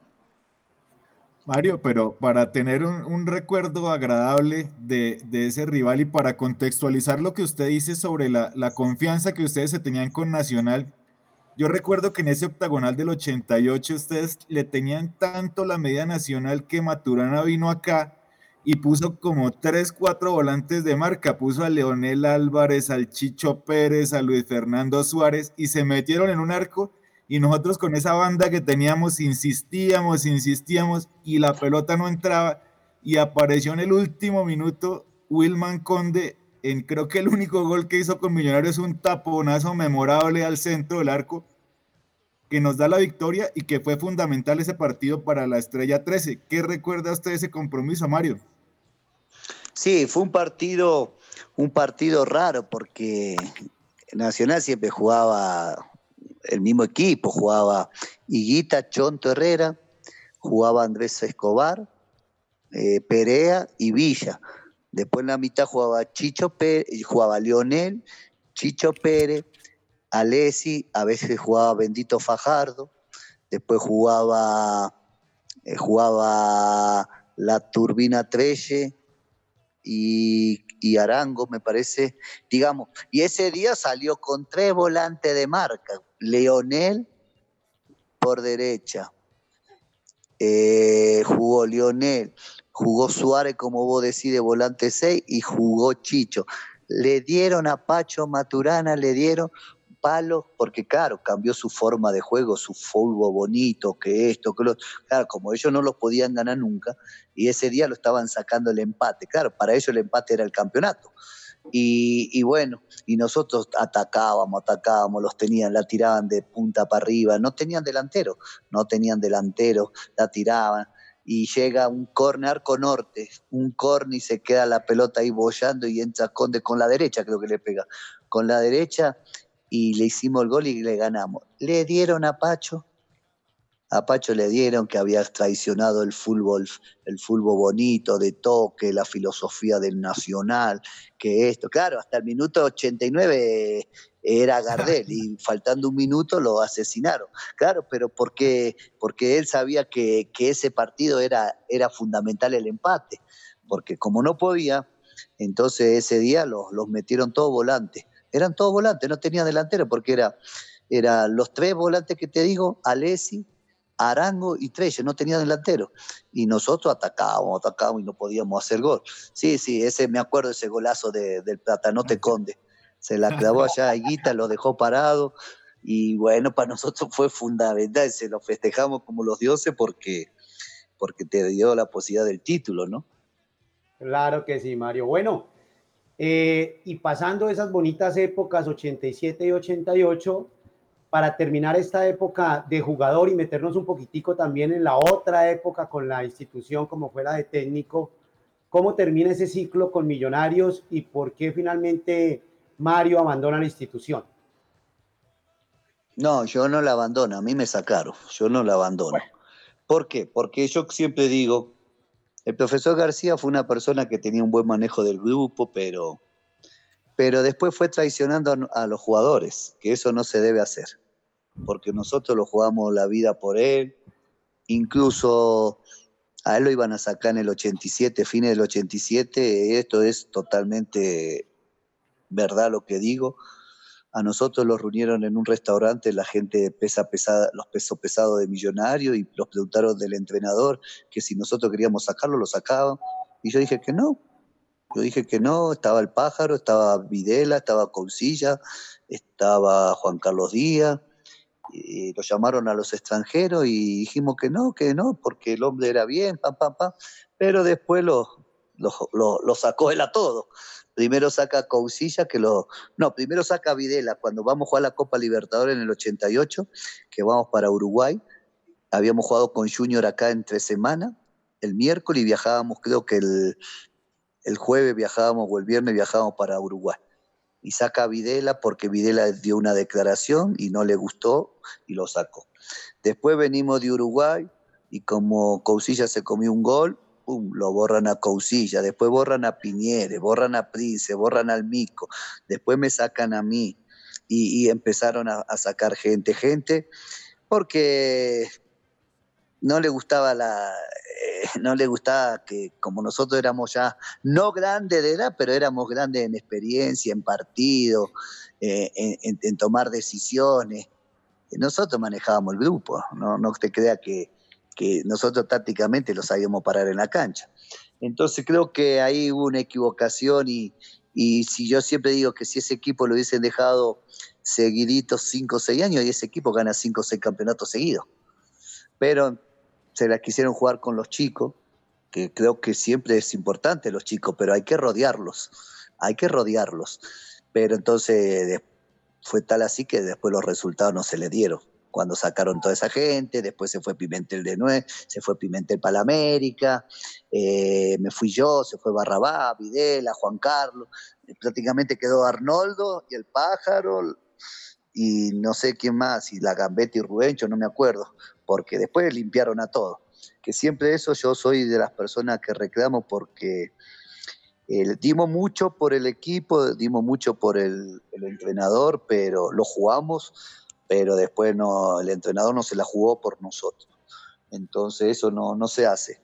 No se hace porque yo creo que ese equipo podía, podía, ese equipo, yo siempre digo que ese equipo podía haber salido 5 o 6 años campeón y ese, y ese equipo de la mano del profesor García podía haber sido, él podía haber seguido siendo el técnico y después con los años, eh, bueno, venga Prince, venga Pimentel, venga Piñere, venga todo lo que estaban, porque todos todo los del 87 son técnicos. Piñere, Prince, Conde, el Mico, Coucilla, yo, Barrabá, Pimentel, son todos técnicos. Entonces, bueno, venga usted de técnico, sultano, el otro va de asistente, el otro director de la inferior, el otro maneja la inferiores. Ah, no funcionó, bueno, usted va, ahora dé la vuelta, va para allá y vamos a subir otro. Y mantener esa camada de jugadores, como hizo Nacional, como hizo Nacional. Y, y nosotros no lo copiamos, pero ¿por qué? Porque nos quisieron. Entonces no me gustó eso, porque creo que no, no fue bueno. A mí, yo antes, mire lo que le voy a contar. Yo en el 89, cuando yo estaba jugando la Copa Libertadores, yo era jugador de América de Cali. ¿Mm? Escuche bien Ajá. lo que le voy a decir. Sí, sí. Yo, era yo era jugador de América de Cali porque yo estaba jugando con las, contra mi, mi millonario la Copa Libertadores. Me llama Ricardo Gareca que es mi gran amigo y estuvimos en la selección. Me dice, Mario, te va a llamar Bellini, que quiere traerte a la América. El doctor Ochoa te ama. te quiere traer a Boy a Pimentel, te ama. Pero tenés que hablar con Bellini. Entonces me llama Bellini, Mario, ¿cómo le va? Mire, yo soy el presidente, papá, papá, vengo de parte de los señores tal y tal. Sí, dígame, ¿podemos charlar? Claro. Me dijo, llégueme a la, a la Dimayor o a la Federación, no me acuerdo bien cuál de los dos. Listo, ¿a qué hora? Tal, tal, tal. Llego allá, me dice, mire, Mario, eh, ¿le interesaría jugar acá? Dije, depende. Dijo, mire, nosotros ya tenemos todo arreglado con Millonario en, la, en el precio, eh, usted cuánto, usted me dijeron que se gana, por ejemplo, 10 pesos, nosotros le vamos a pagar 30 pesos más. Y yo le dije, listo, si me ponen la que me es, yo me voy, porque yo también tengo que pensar en el futuro. Y, tenía todo arreglado cuando llega el entrenador nuestro y me dice, ¿qué hace usted acá? Dije, no, yo vengo a escuchar, yo soy de millonario. Ahora sí, millonario, porque yo había firmado del 87 al 89 el contrato, dos años. Yo vine a escuchar y yo le dije al, señor Bellini, dije, yo, la prioridad la tiene Millonario, porque yo soy de Millonario. Yo tengo que terminar el contrato en junio. Si Millonario llega a un acuerdo, yo me quedo en Millonario. Si no llega a un acuerdo, me voy para allá. Entonces, bueno, fue tal así que me, me yo no sé por qué llegó él ahí, ta, ta, ta, ta, y entonces yo había hablado con Beatriz Uribe y estábamos jugando Copa Libertadores y ellos me dijeron que me daban después de la primera fase de Copa, cuando jugamos con Deportivo Quito, con MLE, con Nacional, que cuando yo jugaba esos seis partidos yo me iba para la América. Pa, pa, pa, le, dijeron, ¿por qué no lo dejan hasta que juguemos la otra fase? Eh, pero no, es que lo queremos y a mí me llamaban todos los días, ¿en qué vuelo llega? ¿A qué hora llega? ¿Qué esto? Y yo ¿qué hago? ¿Cómo me voy ahí? Si yo tengo contrato, ¿cómo me voy ahí? Yo si yo me hubiese ido no pasaba nada, porque eso lo arreglaban ellos. Y fue tal así, así, que cuando dijeron no, que cuando pase la otra fase no, que cuando pase la otra fase no. Cuando quedamos eliminados, me dijeron, listo, ya él puede viajar. Y dijeron lo de Cali, no, ya no lo queremos. Trajimos al peruano Julio César Uribe. Entonces me llaman allá a la oficina y me dice un tal Germán Gómez que una basura, una basura, así lo digo en la cara, una basura, no don Guillermo, Germán Gómez, y me dice que yo pensé que yo llegaba para, arreglar, para renovar el contrato.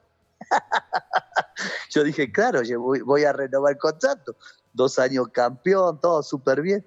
No, eh, Mario, mire, lo que pasa que lo llamo porque no podemos seguir con usted porque es muy caro, que no sé qué, que esto, que el otro. Ah, soy caro, ¿y por qué no me, vendieron a la América? No, pero es que, no, le dije, usted es un le dije de todas, es que se debía morir. dije, a mí no me importa, total, yo, usted es una porquería, le dije así.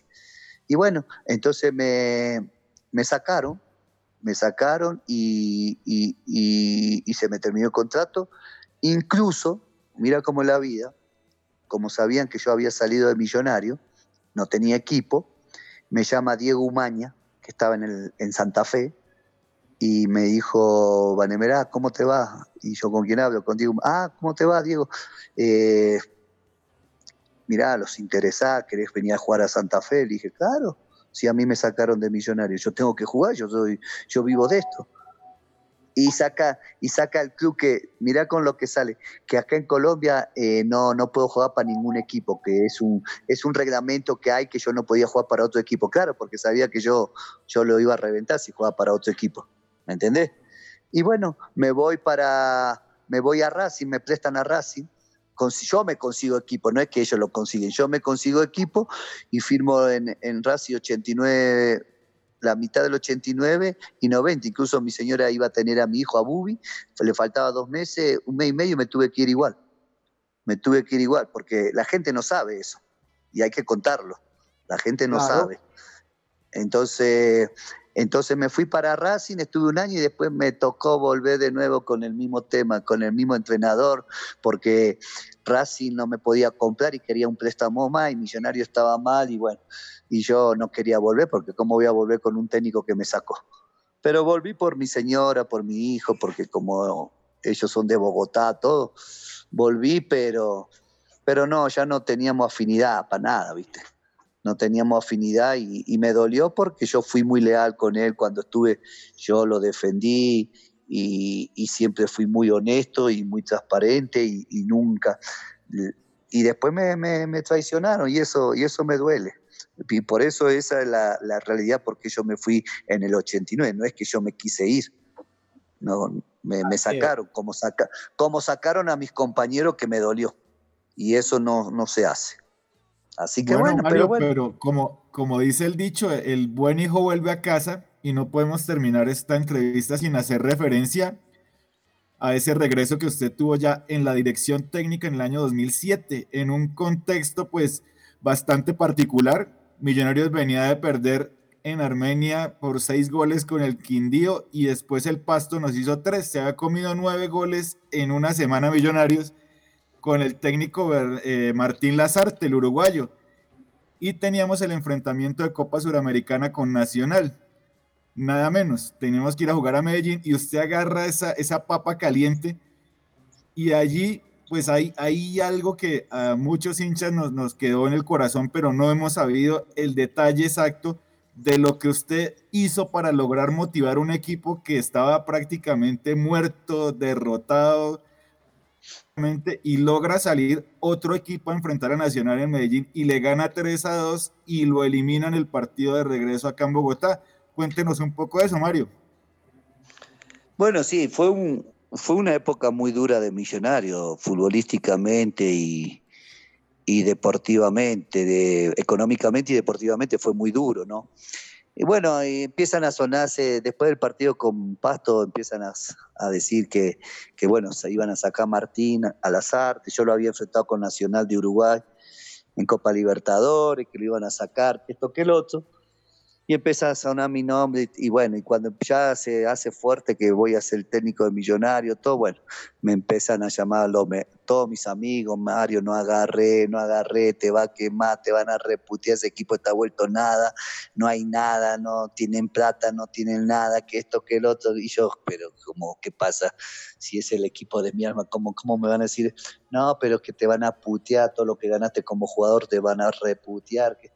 Y bueno, la verdad que la verdad que yo quería, porque como no voy a querer dirigir Millonarios, entonces todo era negativo y bueno, me, dice mi esposa Amalia, me dice, ¿y por qué no lo vas a agarrar si es tu equipo, el que vos querés, el que siempre quisiste dirigir, que esto, y aparte está todo en el momento para que lo agarre porque está fusilado, está mal y lo vas a sacar adelante, y bueno. Y bueno, me llama, me acuerdo que me llama López, me llama López, me dice, Marito, Marito, ¿qué pasó, presidente? No, quiero hablar contigo. Bueno, me, citan allá por donde él vivía y estaba con, García y bueno, me ofrecen el equipo y yo le dije, sí, ustedes me ofrecen porque no lo puten a ustedes. Ustedes quieren que yo le apague este incendio porque lo están reputeando.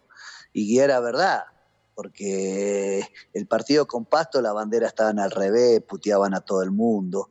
Eh, no querían nada con los dirigentes, con los jugadores. Y bueno, yo agarro y eso fue el sábado a la noche, yo me junto con ellos el domingo y agarro el lunes el equipo. Eh, me acuerdo que entrenamos en la 138, eh, ahí en lo de la policía, y, bueno, yo, yo agarro y, yo ya sabía cómo iba a jugar. Yo ya sabía cómo iba a jugar. y bueno, ¿Qué hago yo ese día? El lunes agarro, hablo con el equipo poquito y, paro el equipo y pongo, me acuerdo que jugaba Cuadrado, Gustavo Roja, Chalo Martínez, André Mosquera y Alex Díaz. Después puse por derecha, dije con dos de marca, Roballo, de, eh, de, mitad para la derecha y Gerardo Bedoya de mitad para izquierda, porque Gerardo venía de jugar de marcador izquierdo y yo ya sabía que si yo llegaba lo iba a poner de volante, porque ya Gerardo, por su edad, por su manejo, era para jugar de volante, no de marcador izquierdo, estaban, lo estaban desperdiciando. Y lo pongo ahí de, de volante. Y dije, bueno, juego por, por derecha con Ervin González, que es rápido, con Estrada por izquierda, que es jodido, siciliano en la mitad y dejo solo a Villagra. Yo paro el equipo, lo paro en tres cuartos de cancha, lo vamos a esperar a Nacional. Ellos tienen la obligación porque ellos eran los campeones del torneo, se prepararon para ganar la Sudamericana, jugaban de local, pa, pa, pa, pa. Bueno, viajo el martes. Me acuerdo que viajo el martes para Medellín. Ese día Héctor, el finado Héctor Césped, que para descanse, me dice, yo entreno el martes y me dice, Mario, eh, vamos para la oficina para que te mide el vestido porque viajamos a la tarde. dije, hágale esto. Y me fuimos para allá y, me da un, vestido gris y el pantalón me queda apretadísimo. Apretadísimo me queda ese pantalón. Yo dije, lo voy a reventar este pantalón.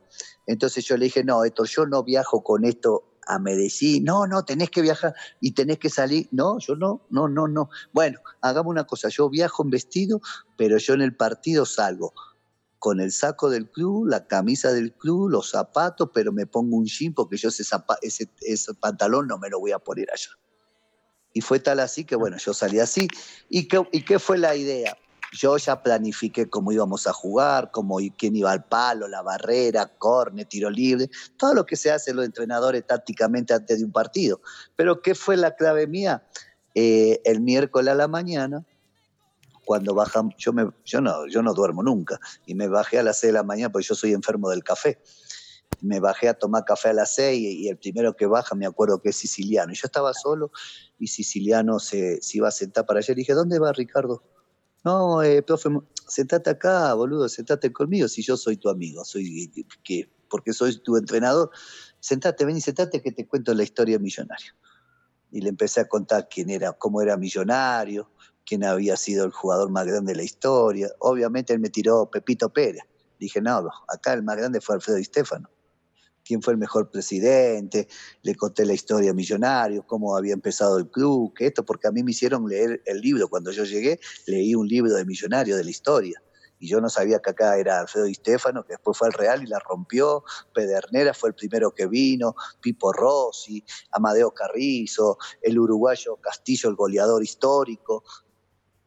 Entonces yo estoy en, eh, y yo, le dije, usted, no, no sabíamos, ah, bueno, para que sepa, ¿por qué estoy allá, estoy acá yo como entrenador? Por lo que hice como jugador, ¿por qué la gente me quiere? Por lo que hice como jugador. Entonces ustedes tienen que entender que ustedes pueden volver el día de mañana como entrenador, como gerente, como manager, como director del inferiores, como lo que sea.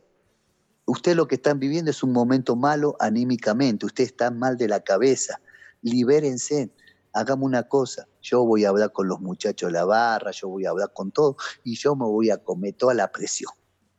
Yo no quiero que ni a los dirigentes que me los toquen, ni a ustedes que me los toquen. Yo me muero y me mato por ustedes. Ustedes jueguen tranquilo que aquel que responde soy yo. Vamos a ganar este partido. Aparte le conté la historia con Nacional, porque yo le dije, acá no hay plata. Obviamente había premio, le dije, pero acá no hay plata, acá es orgullo y dignidad ganar acá es como ser campeón, porque la gente te va a recordar toda la vida. Entonces le dije, estos son los partidos que uno quiere. Gana. Ojalá jugáramos todos los partidos con Nacional, porque esto es así. Tanto para ellos es importante como para nosotros. Entonces, muchachos, y pero uno por uno lo fui agarrando. Yo me acuerdo que yo bajé a las 6 de la mañana y me subí a la habitación como a las cuatro y media para, para cambiarme, y para salir para el estadio, porque ahí desayuné, almorcé, merendé y bajé, me subí y me, cambié y salimos para allá porque eh, era todo lo que lo quería saber. Y entonces, claro, abrían los ojos, no lo entendían, ¿viste? Y, yo le conté la época nuestra, le conté todo esto, lo que yo había leído el libro de Millonario, todo. Claro, esto, esto tenían una motivación, dijeron, hijo de puta, este, que, que, ¿dónde estamos? Y entonces, bueno, entendieron el mensaje entendieron el mensaje y yo le dije, y ustedes tranquilos, jueguen. Eso sí, metan y jueguen. Yo lo que quiero es que corran, porque ustedes saben jugar al fútbol, ustedes están mal de la cabeza. Pero mire, esto es así. Aparte los toqué, viste, los toqué la familia, porque yo le dije, venga, ¿usted cree que yo soy pendejo? Mire, ustedes en cada, en cada locker tienen la foto de su esposa, la Virgen, tienen a Dios, tienen a Jesús, esto, lo otro. Rezan, piden, piden por ellos, ¿no? Piden por su familia. Entonces, si ustedes piden por su familia, si le piden a mi Dios, me pide esto, no se olviden en la cancha, porque su familia depende de ustedes, porque ustedes sostienen a su esposa y a sus hijos, pero también sostienen a sus papás, a su mamá, porque somos de estrato cero los futbolistas y nosotros sacamos adelante nuestra familia y nosotros queremos que su mamá tenga una buena casa, que su esposa viva bien, que su hijo vaya a buenos colegios, que tengan buena marca, que tengan esto, que si eh, le va bien, que su señora le compren su, que le compren su carrito. quieren vivir mejor porque nosotros los futbolistas somos estrato cero. Entonces, gracias al fútbol, gracias a todo, ustedes pueden, hacer historia, pueden salir adelante, pero dependen de ustedes. Si la cabeza le funciona y si ustedes quieren. Pero esto, ustedes están jugando en el equipo más grande de Colombia, el equipo histórico, el equipo que, que es el más grande por todo lo que significa millonario. Ustedes pueden hacer historia. Déjenme la presión a mí. Ustedes no peleen, dejen que yo me dé en la jeta con los periodistas. Yo me peleo con todo el mundo. Ustedes jueguen.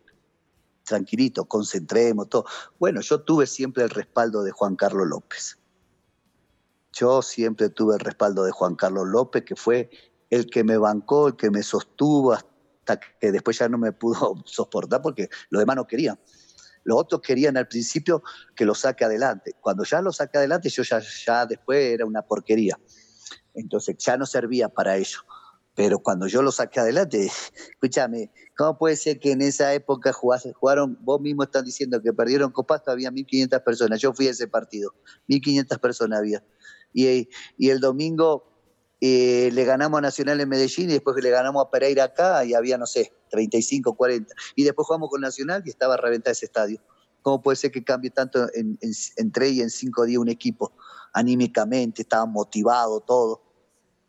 Entonces le conté lo que es millonario, la historia, la historia que esto empezamos a concentrar, y yo empecé a concentrar, le dije a López, quiero concentrar los viernes, porque si juego el domingo, el jugador duerme una noche, y cena. Al otro día entrena, desayuna, almuerza, duerme siesta, merienda y tiene, tiene una cena y tiene otra dormida. Ya le estoy ganando dos dormidas. Y el día del partido, el domingo, desayuna, almuerza. Entonces, esos jugadores había que tenerlo así y después cuando empezamos a jugar la, la Sudamericana, jugábamos, concentrábamos los mejores, teníamos una ventaja que López en ese sentido se portó bien conmigo, estábamos, concentrábamos a veces en el Tequendama y terminábamos los partidos de la Sudamericana y estábamos allá y estaban la familia, la esposa de Bedoya, la esposa de Chalo Martínez, los papás de, de, Estrada, todo. Y me decía López, Marito, vení, no lo vas a invitar a comer. Y le dije, pues si yo no soy el dueño, invítalos a comer. Y entonces estaban los jugadores comiendo y la familia compartiendo con los jugadores.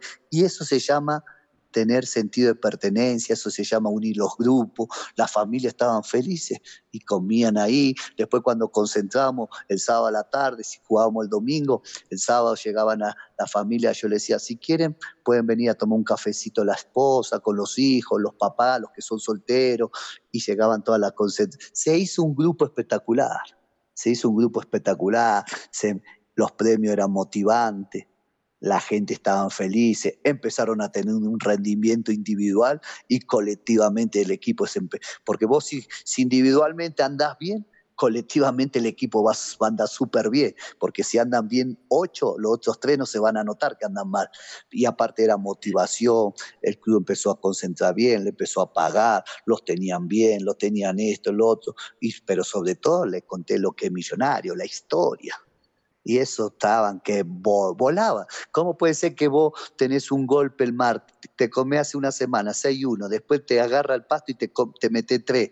Eso fue un sábado. Y a los cuatro días va y le metí un baile, le metiste un baile a Nacional, que lo dan un penal como siempre.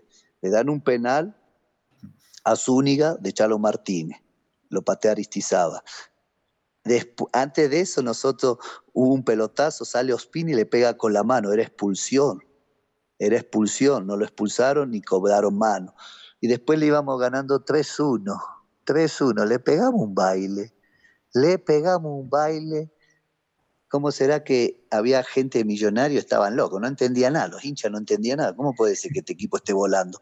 Y después vinimos, jugamos con Pereira y al miércoles siguiente jugamos con, con la revancha con Nacional y ese partido, yo cuando le gané allá, yo dije, ya pasamos ya pasábamos, lo agarré a Bedoya y le dije, vení Bedoya, anda a buscarlo a Aristizábal.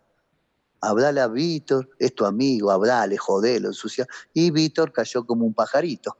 Se calentó, el partido fue chato, amargo, feo, aburrido.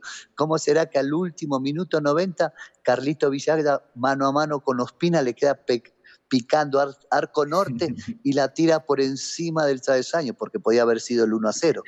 Pero ese, ese día yo estaba ahí y lo que yo sentí en el banco con Bonner, yo le decía, Bonner, vení, mira que se mueve el piso, huevón, mira esto, lo que, mira la gente, está loca, está loca. Y la gente estaba enloquecida, había una motivación, un sentido de pertenencia, una unión, como que el grupo y como la gente empezó a creer, oiga, este equipo, ¿qué pasa? Y bueno, eliminamos a Nacional, después vino Colo Colo, que pensamos que acá habíamos errado un penal siciliano y quedamos uno a uno. Fuimos allá y pensaron que los liquidaba. Yo le dije, venga muchachos, vamos a hacer un gol en el primer tiempo. Si nosotros le hacemos un gol, le ganamos a este equipo. Y, fue así, hicimos un gol, los empatan, pero los penales los preparamos, no fue que inventamos, ya sabía quién pateaba de primero, quién pateaba de segundo. Yo cuando practicaba los penales acá, los ponía en la mitad de la cancha y iban caminando, y yo le decía, putenlo, grítenle, y era de verdad. ¿Para qué? Para que sientan que, que hacía y que, que, después pasaba eso en los partidos.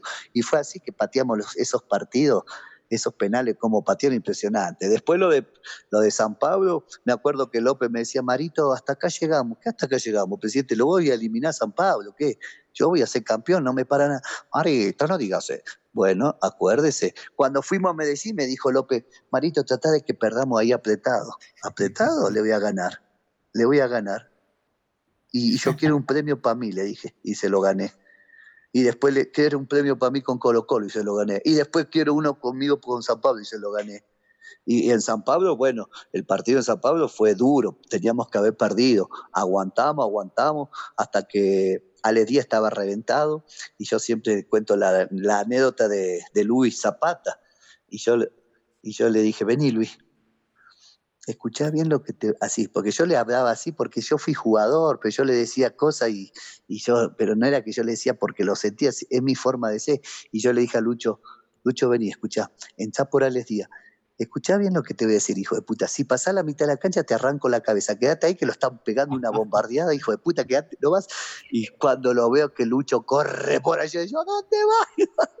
¿Me entendés? Pero bueno, hicieron una triangulación con, Estrada siciliano y se la pusieron en bandeja. Y Luis tenía una potencia, entró fresquito, se lo comió. Y bueno, le quedó el apodo Morumbí, quedó histórico. Y después vino acá y lo mató. Millonario ese día los mató, los mató, los mató. El, equipo jugaba muy bien, muy bien, pero era, era que jugaban bien, teníamos buen equipo, cambiaron la cabeza, le dieron todas las facilidades, porque López buscó plata. Un día tuvimos un inconveniente que no hubo un jugador que quería cobrar y no había, pero bueno, después le pagaron, después del partido de San Pablo le, le, pagaron los premios, el sueldo, todo, porque la plata empezó a aparecer, los patrocinadores empezó a aparecer. ¿Por qué? Porque, porque despertó el monstruo de, el monstruo de millonario despertó. Yo, yo veía los partidos porque yo, la gente cree que todo lo mío es motivación, que yo le hablo a los jóvenes, sí, toma las pelotas, yo trabajo tácticamente, organ, miro videos, y yo miraba los, partidos y ese pollo viñolo decía, aparece el millonario, el dorado, el viejo millonario, el histórico. Ah, quiere decir que lo conocían, pero estaba dormido estaba dormido. Entonces quiere decir que Millonario es grande, pero como acá a veces no quieren entender que acá hay que ser campeón y hay que ganar Copa Libertadores y hay que ganar Sudamericana, pero se puede se puede. Cuando vos tenés sentido de pertenencia, cuando vos querés al club, cuando querés hacer las cosas bien, cuando sos honesto y le hablas bien. Pasa que, bueno, después, después ya, viste, cuando pasó todo esto, ya yo no servía. Sí, yo cometí errores, no digo que no, pero cometí errores porque que defendía mi club, amaba mi club, no quería que, que me hagan negocios cochinos. ¿eh? Una vez yo dije, gracias millonario los dirigentes se llenan los bolsillos. ¡Ay! Me agarraron dos y parecía que le había metido, no sé, eh, una cosa, qué sé yo, en la punta de los pies. ¿Sabe cómo saltaba? Y yo no di nombre, yo dije, no di nombre, pero todo, todas las decisiones deportivas las tomaba yo porque yo conozco el club. Yo sé cómo son los occidental general, que quiere que juegue bien, que quiere que golee, que cree que ganar. En Vela Oriental son más más gritón, más barullero, eh, eh, vos sabés que la Blu-ray grita todo el tiempo, los comandos gritan, y, yo le decía a Pimentel, Eduardo, ¿te imaginas si nosotros hubiésemos tenido los comandos y la Blu-ray y tumbamos ese tablero electrónico? Porque mirá cómo gritan, los 90 minutos, no para. Entonces, yo conozco todo el entorno de millonario, conozco todo. Lo que sí me dolía es que a veces había algunos dirigentes que, que hacían fuerza para que yo perdiera, y siendo dueño del club. Eso me dolía en el alma me dolía en el alma, porque lo saqué de la olla y después me dolía en el alma que hagan eso. Pero bueno, son así cosas que yo viví y yo estoy, estoy eternamente agradecido siempre a Juan Carlos López porque confió en mí. Nunca me dijo Juan Carlos López, Mario, ¿cómo vas a jugar? Mario, mete este jugador. Jamás, jamás, jamás. Me dio la libertad, me consintió, me trató como un hijo, me, me dio todas las condiciones para que tenga todas las comodidades, pero cuando me sacaron me dijo, Marito, no te pude sostener, no te pude, perdí la votación. Y yo, ¿qué le voy a decir si el tipo se la jugó conmigo, me dio todo? Pero lo demás, viste, lo demás, ah, querían que yo me vaya, ¿viste? Porque no, no era negocio para ellos que yo esté ahí, ¿viste? Porque no, no le dejé hacer ningún negocio, pero, pero lo saqué adelante y esa es la satisfacción que me queda. Saqué adelante al club que amo, que estaba mal futbolísticamente, económicamente, y esa es la satisfacción que yo siempre tengo en mi cabeza y en mi corazón mi conciencia tranquila que di todo por mi equipo y fui honesto, fui transparente. Sí, que a veces me enloquecía, pero porque quiero al equipo, porque tengo esa pasión, ese amor que hay que tener para dirigir millonario, tenés que tener pelotas. Y no todo el mundo las tiene, las pelotas, porque jugar en el campín no es fácil. ¿eh? Y eso que somos un equipo que vivimos del recuerdo, que vivimos, que estuvimos 24 años para salir campeón, que después salimos campeón en el 2002 y después tuvimos 5 años para salir campeón y Millonario no puede salir campeón cada 5, 6, 7, 10 años. Millonario tiene que salir campeón en el año dos veces, porque hoy juega 4 o 5 torneos. Entonces, ese es el millonario que yo quiero, un millonario competitivo, buenos jugadores, que la gente vaya al estadio, porque vos vas al estadio y sabes qué, yo voy al estadio y te, y te encontrás con todo, oh, marica, ¿cómo saldremos? Hijo de puta, ¿cómo? Oh, ¿Será que hoy ganamos, huevo? Y antes era, venga, ¿cuánto ganamos? ¿Cuánto ganamos? Te voy a contar, ¿me escuchan, no? Sí, señora, acá estoy, Mario. Bueno, le voy a contar cómo era. Cuando jugábamos nosotros, a veces jugábamos con Pereira, con Tolima, o los clásicos. Y venían los, los duros de esa época y decían, eh, ¿alguien quiere apostar? ¿Cómo apostar? Sí, podemos apostar, pero por ejemplo, si jugamos con Pereira, es que hay que dar dos goles y el empate. ¿Cómo dos goles? Es decir, que hay que ganar 3 a 0. Y en esa época, yo juego 200 dólares, juego 300 dólares. Y jugábamos. Bueno, demos dos goles y el empate. Y el equipo iba ganando 2 a 0 y nosotros diciéndole a los delanteros, oiga, otro golcito, pero ya, ya lo liquidamos, otro gol, huevón, pero ¿por qué? Porque no sabíamos que había apostado 200 dólares, digamos. Pero mirá, mirá la mente que teníamos, dábamos dos goles y el empate. Imagínate. había que ganar 3-0, 3-0 había que ganar, y los clásicos a veces dábamos el empate. Bueno, eso era para que te des cuenta. Por eso te, por, eso millonario, vos empezás a hablar de millonario y te emocionás, te trae, te trae cosas buenas, te recordás la pasión, la gente. Millonario tiene una locura, ¿viste? Yo me acuerdo que cuando salíamos de la Sudamericana, que íbamos para el Tequendama, la gente salía corriendo atrás del bus, como en el 87, como en el 88, la gente feliz en la calle, todo el mundo feliz en la, en la semana. Y eso es lo que yo quiero que pase millonario. Eso, pero hay que estar ahí adentro para saber. Lo que pasa es que el entorno de millonario es bravo. El entorno de millonario es bravo, ¿viste? Es bravo, es bravo, es bravo, pero, pero bueno, yo la verdad que soy feliz y creo que Mario, bien las cosas.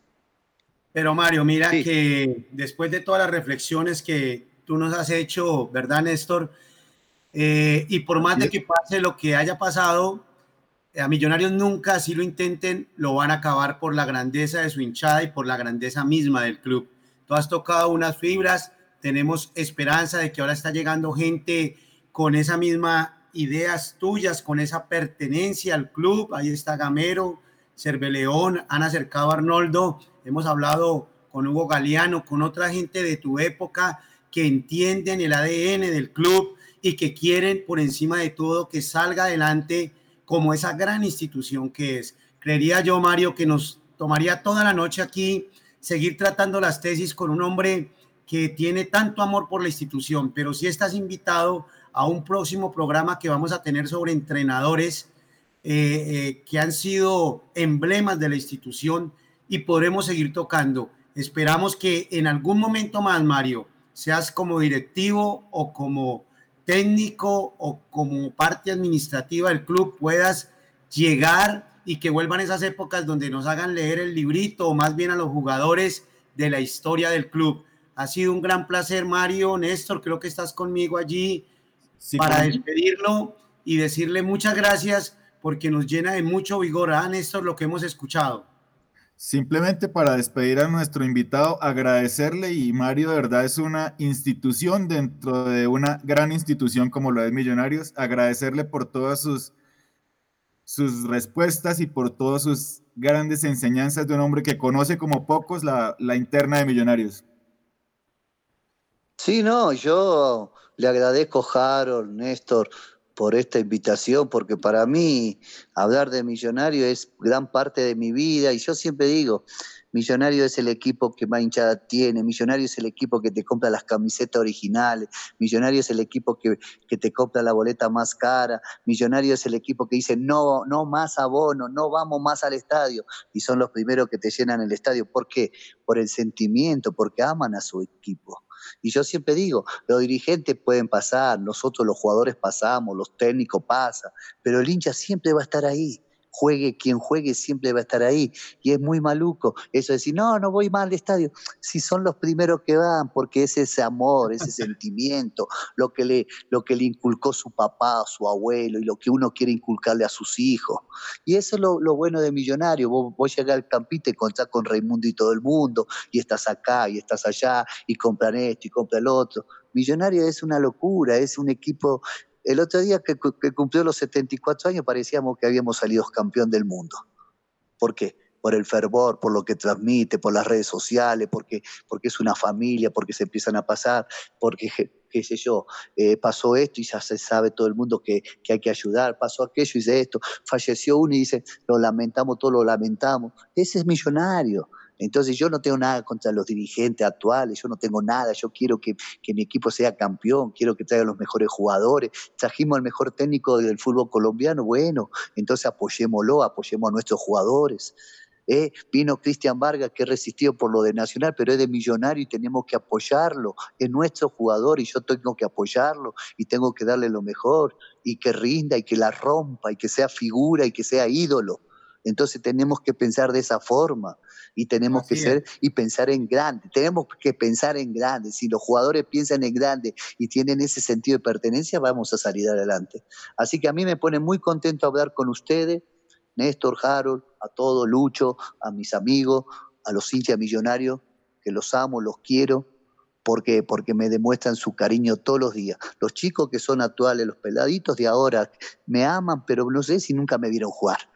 que me, yo lo entiendo, pero ¿por qué? Por la historia, por la historia, lo que le digo, por el papá, por el abuelo, por el hermano, por toda esa, esa cadena que viene de décadas. Por eso siempre digo, Millonario no es un equipo de 15, 20 años, una historia de 74 años, bien, bien, bien, un grande, un grande de Sudamérica, un grande del mundo. Entonces tenemos que pensar así. Así que bueno, les mando un abrazo y bueno, ojalá podamos seguir hablando porque esto es para hablar un mes seguido, pero bueno, yo entiendo que no se puede. Sí, pero porque yo hablo con pasión, ¿viste? Porque esto es una pasión. Esto es una pasión. Así que bueno, Harold, Néstor, un abrazo a la distancia. Muy querido por la invitación, muy amable. Gracias por hacerme recordar tantas cosas bonitas en este club y sobre todo en esta ciudad que amo. Bogotá la amo. La amo, mi ciudad del alma amo a Bogotá y amo a Millonario. Gracias, Mario. Un abrazo. Feliz noche y a todos ustedes, amigos, despedirnos también con Néstor e invitarles para el próximo Azul Pintado de Azul. Muy buenas noches y que el Señor les bendiga. Nada es más importante que tu familia, así que ¿no se merecen lo mejor? Eggland's Best te brinda un mejor sabor y nutrición. En comparación con los huevos ordinarios, Eggland's Best te ofrece 10 veces más vitamina E, 25% menos de grasa saturada y 6 veces más vitamina D, junto con ese sabor delicioso y fresco de granja que a ti y a tu familia les encanta. Todos queremos lo mejor para nuestras familias, entonces, ¿por qué no los mejores huevos? Porque la manera en que tú cuidas a tu familia no tiene nada de ordinario, solo Eggland's Best. Mejor sabor, mejor nutrición, mejores huevos. Cambiarte a Geico es una buena idea, en especial si consideras lo siguiente. Para empezar, el proceso es fácil. Simplemente comunícate con tu agente local de Geico para asistencia personalizada en español y listo. Pero si es así de fácil, tal vez empezarás a pensar que todo es fácil hasta caminar en la cuerda floja. Puede ser, pero si te cambias a Geico, podrías ahorrar cientos de dólares en tu seguro de auto y tu agente local podría ayudarte a ahorrar aún más al combinar los seguros de motocicleta, bote, casa rodante, propiedad o inquilino. Pero ahorrar tanto dinero puede que te haga brincar de alegría y podrías caerte y doblarte un tobillo. Pero Geico tiene una aplicación móvil líder en la industria que puedes usar para pagar tu factura, hacer un reclamo o agregar un nuevo conductor y les ofrecen descuentos a militares y a empleados del gobierno federal. Pero después de hacer el cambio puede que te sientas tan feliz que celebres comiéndote un helado tan rápido que se te congele el cerebro. Puede ser, pero Geico es la segunda aseguradora de autos más grande del país y lleva 85 años ahorrándole dinero a sus clientes. Pero tienes razón. Cámbiate a Geico. Claramente es una buena idea.